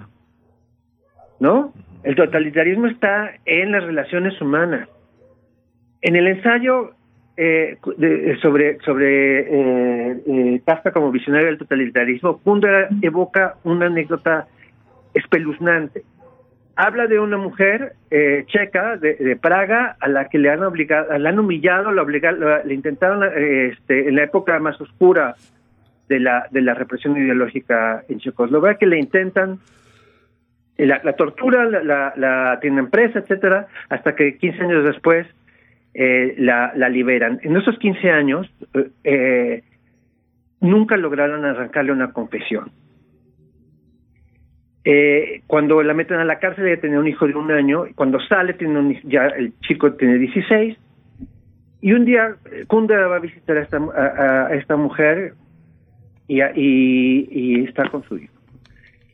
Y la mujer eh, entra en un momento en un ataque, bueno, Kundera no lo dice así, para reducirlo, para explicarlo, lo voy a formular de esta manera, entra en un ataque de histeria, eh, por una cuestión doméstica mínima, porque el, porque el chico no ha planchado su camisa, una cosa así. Y el chico, eh, eh, bueno, él, él- Kundera le dice a la, mujer, tú no tienes por qué este, llorar, etcétera, etcétera, etcétera, esto se resuelve y tal. Y el chico hace algo ah, para, le pone los pelos de punta a Kundera, que, que es empezar a autocriticarse y a decir, no, eh, mi mamá está bien, yo tengo que tener otra otra actitud, yo te- tengo que pl- planchar mis camisas, no tengo que ser individualista, tengo que pensar, etcétera, etcétera, etcétera. ¿Me doy a entender? O sea, la sujeción, la subordinación, la servidumbre voluntaria, todos esos aspectos que están, o, o todos esos aspectos que de, de- de, eh, desata o, o que o que explota eh, un régimen totalitario están en la esencia del ser humano y eso es lo que sí plantea Kafka. Ahora, las formas de interpretar a Kafka son de cada quien. Y ahí sí hay un Kafka que sirve para, para criticar al, al totalismo, el totalismo socialista, hay el, el Kafka que puede servir para explicar el derrumbe del imperio austrohúngaro, hay el Kafka que le sirvió a Orson Welles para criticar el comunismo desde, el, de- desde, desde Occidente, y etcétera, etcétera, etcétera, etcétera. Cada quien puede hacer la lectura de Kafka que se le ofrezca, el propio Borges, ¿no? Pero no hay un solo Kafka y no podemos sacarlo a una a una sola perspectiva de lectura, ¿no? Ahí yo sí creo que lo, lo más alucinante de, de la, de la recuperación de Kundera, de Kafka, es darse cuenta de que todo aquello que de alguna manera evidenció Kafka en, su, en sus obras no proviene de afuera. El mal no está afuera. El mal está adentro del ser humano. Eric Jafet, bueno, un poco la misma pregunta y si quieres complementar, mm, dice Héctor Orestes, la interpretación es de cada quien. Y, yo veo que hay un uso extendido y popular de lo kafkiano. Popularizar un adjetivo de uno mismo, pues es un logro que pocos que pocos llegan a tener eh, en, en- en el mundo. Está lo maquiavélico, lo dantesco, en fin. Si puedes un poquito también comentarnos en este respecto, Eric. Sí, eh, eh, curiosamente en, en Franz Kafka se, eh, se conflagran eh, bastantes situaciones. Primero, él fue uno de, los tres hijos, el único sobreviviente. Murieron dos de ellos, es decir, nació con, con cierta debilidad física, algo que la superó con, con fortaleza espiritual. Kafka desde un inicio supo que a esas escasas fuerzas tenía que eh, redoblar la voluntad. Por eso él supo, él supo que tenía que renunciar a bastantes eh, cosas mundanas para poder llegar a su cometido que era absolutamente literario. Eh, eso por una parte. Otra, pues era un judío en una época, como sabemos, que había persecuciones y progromos y, y, demás situaciones antisemitas. Eh, eh, estaba también él en un espacio eh, central de, ese imperio austrohúngaro en decadencia. Eh, también pues era hijo de, un padre eh, totalitario, de un padre este eh, absolutista. También era checo, pero sabía que para salir de- del- aspecto marginal de esa lengua tenía que escribir una lengua mayor como la alemana.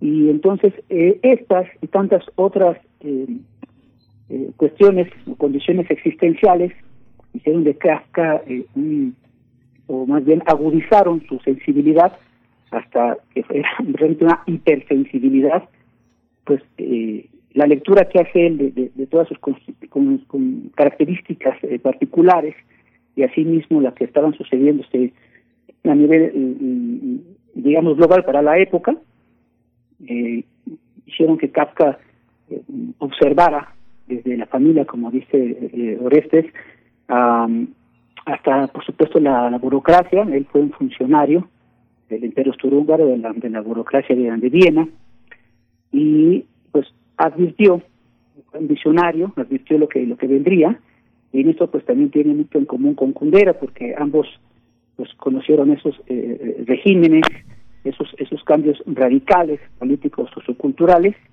y por eso Kafka está considerado pues el lector de su tiempo, quien mejormente describe esas, esas condiciones eh, complejas eh, en un lugar donde había eh, muchas etnias, eh, muchas lenguas, muchas culturas, tratando cada una de, de- de- salir avante porque los conflictos eran muy fuertes. Entonces Kafka sabe que, que no va a contribuir eh, con esa gama tan amplia de discursos que se que como flechas eh, dirigiéndose hacia todas partes, Kafka define que es la literatura la única que posee la fuerza, la potencia discursiva eh, para penetrar en todos esos dilemas de la existencia.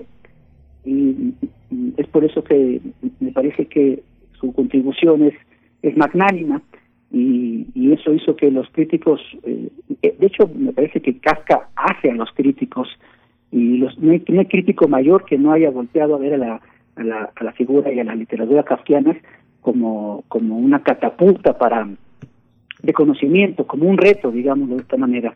Y al mismo tiempo, pues, pues bastantes literatos le deben muchísimo a Kafka, por supuesto entre ellos Kundera, eh, pero también no tendríamos el realismo mágico de, de Márquez sin, Kafka, no tendríamos al Borges más visionario, más lúdico también, y, entre otros muchos más, para no alargarme en el comentario. Pues muchísimas gracias a, a- a los dos. Verdaderamente es un privilegio. Tú has trabajado muchos años, Eric Gaffet, en esta Biblia kafkiana. En, ahora apareció Rompecabezas, un libro muy importante para, para la crítica, para rastrear no solo a Kafka, sino todo lo que, todo lo que lo rodea. Y Héctor, pues, ¿qué te digo? Mi querido Héctor Orestes, eres un, alguien que ha trabajado de, de verdad incansablemente con mucho placer, con mucho gusto. Has traído eh, no solo del alemán, sino toda la periferia lingüística que rodea a todo el mundo de Habsburgo, a todos los grandes ensayistas germanistas que están desde su lengua eh, interesándose en el alemán y enriqueciendo la propia, como ha pasado con, con nosotros desde trabajos de germanistas tan, tan importantes desde José Gauss hasta pasando por José María Pérez Gay y por supuesto por ti. Muchas gracias por esta mañana, Héctor. ¿Alguna reflexión final? Eh, pues no, muchísimas gracias a ustedes por, por, por la invitación. Yo creo que hay que hay que leer a ambos. Eh, digamos que, que yo sí que cre- eh, sería importante eh, que volviera a leerse a Kundera. Eh, aquí ya ha tenido una gran recepción. Prácticamente todos sus libros están en español. Hay que recordar que Kundera fue muy cercano a Carlos Fuentes, que fue un gran lector de Octavio Paz y, y que estuvo muy influido por los dos. Y eh, de cierta manera, ¿no? Es decir, por, por lo menos yo creo que en un libro como Los Testamentos Traicionados sí hace homenaje, rinde homenaje a estos dos grandes escritores mexicanos y esa es una razón más para que lo, lo recuperemos. Yo, yo espero que el premio lo, lo relance y pues todavía tiene oportunidad de ganar el premio Nobel y eh, espero que esto sea la antesala de este, de este suceso. Sí, gracias. Gracias, Eric.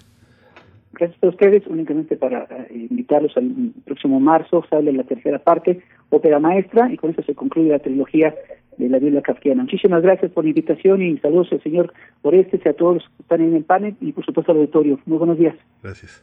Gracias, gracias a los dos. Héctor Orestes Aguilar, escritor, editor, traductor, diplomático cultural y gestor cultural, eh, con la traducción de Un artista del hambre de Kafka para el libro Grandes cuentos para amar la literatura, editado, publicado en 2014. Y también Eric Jaffet, licenciado en comunicación y periodismo por la UNAM, catedrático universitario, autor del libro La Biblia Kafkiana.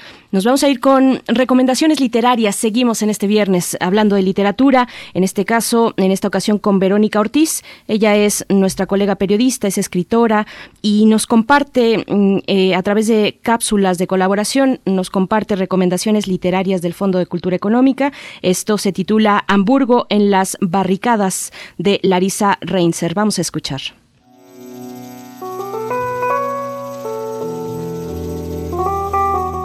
Muy buenos días a todo el equipo de Primer Movimiento, a Berenice, a Miguel Ángel y a Frida y a todos los demás que hacen posible este programa.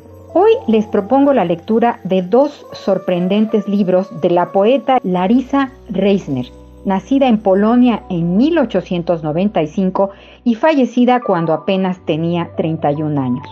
Considerada una de las primeras cronistas mujeres, fue una escritora subversiva y revolucionaria que marcó el periodismo de guerra con una voz sin concesiones a partir de su propia participación como miembro del Ejército Rojo durante la Guerra Civil Rusa. Mujer libre, ejerció su amor y sexualidad rompiendo los viejos modelos de la nueva sociedad rusa y por ello fue rodeada de calumnias y mentiras sobre sus supuestos amoríos. Pero bueno, ella desde muy joven, Larisa, Publicó para diversos periódicos donde se destacó por sus crónicas, el periodismo literario de la verdad inmediata. Hamburgo en las barricadas es uno de los dos títulos que hoy les recomiendo. Texto publicado en la revista Novaya Shins en 1924 y editado como libro un año después. Debido a la persecución policíaca contra comunistas e insurgentes, Larissa Reisner, en sus reportajes, siempre protegió la identidad de la mayoría de sus protagonistas, a los que solo nombraba por las iniciales o con una X. En este libro, Hamburgo, en las barricadas, se incluye también Berlín, octubre 1923, con detalladas crónicas sobre el Parlamento de la época, así como el agudo texto Los hijos de los obreros, del que me permito leerles el párrafo de inicio, página 25. Berlín se muere de hambre. En las calles todos los días se recoge a gente que cae desmayada de agotamiento en los tranvías y en las colas. Conductores muertos de hambre conducen los tranvías. Maquinistas muertos de hambre aceleran los trenes a lo largo de los corredores infernales del metro. Hombres muertos de hambre salen a trabajar o vagan desocupados, sin rumbo, días y noches, por los parques y las zonas periféricas de la ciudad. Les invito a revisar la obra crítica y lúcida de Larissa Reisner, sin duda precursora y maestra de la crónica, en dos de los títulos recién editados por el Fondo de Cultura Económica en su colección popular Hamburgo en las Barricadas y el otro es Hombres y Máquinas, que incluye su gran reportaje sobre la batalla de Svijaski texto del que leo el siguiente párrafo. Niebla.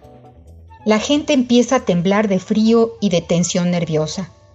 El olor del aceite de las máquinas y de las cuerdas con alquitrán permea el aire. El cuello azul del artillero gira con el movimiento de su cuerpo mientras contempla con asombro cómo la ribera despoblada y áfona reposa en un silencio de muerte. Esto es la victoria. Larissa Reisner. Es un descubrimiento, conózcala o reconózcala, a partir de la lectura de estas dos obras que le deslumbrarán. Más libros, más libres. Quédate en casa leyendo. Hasta la próxima.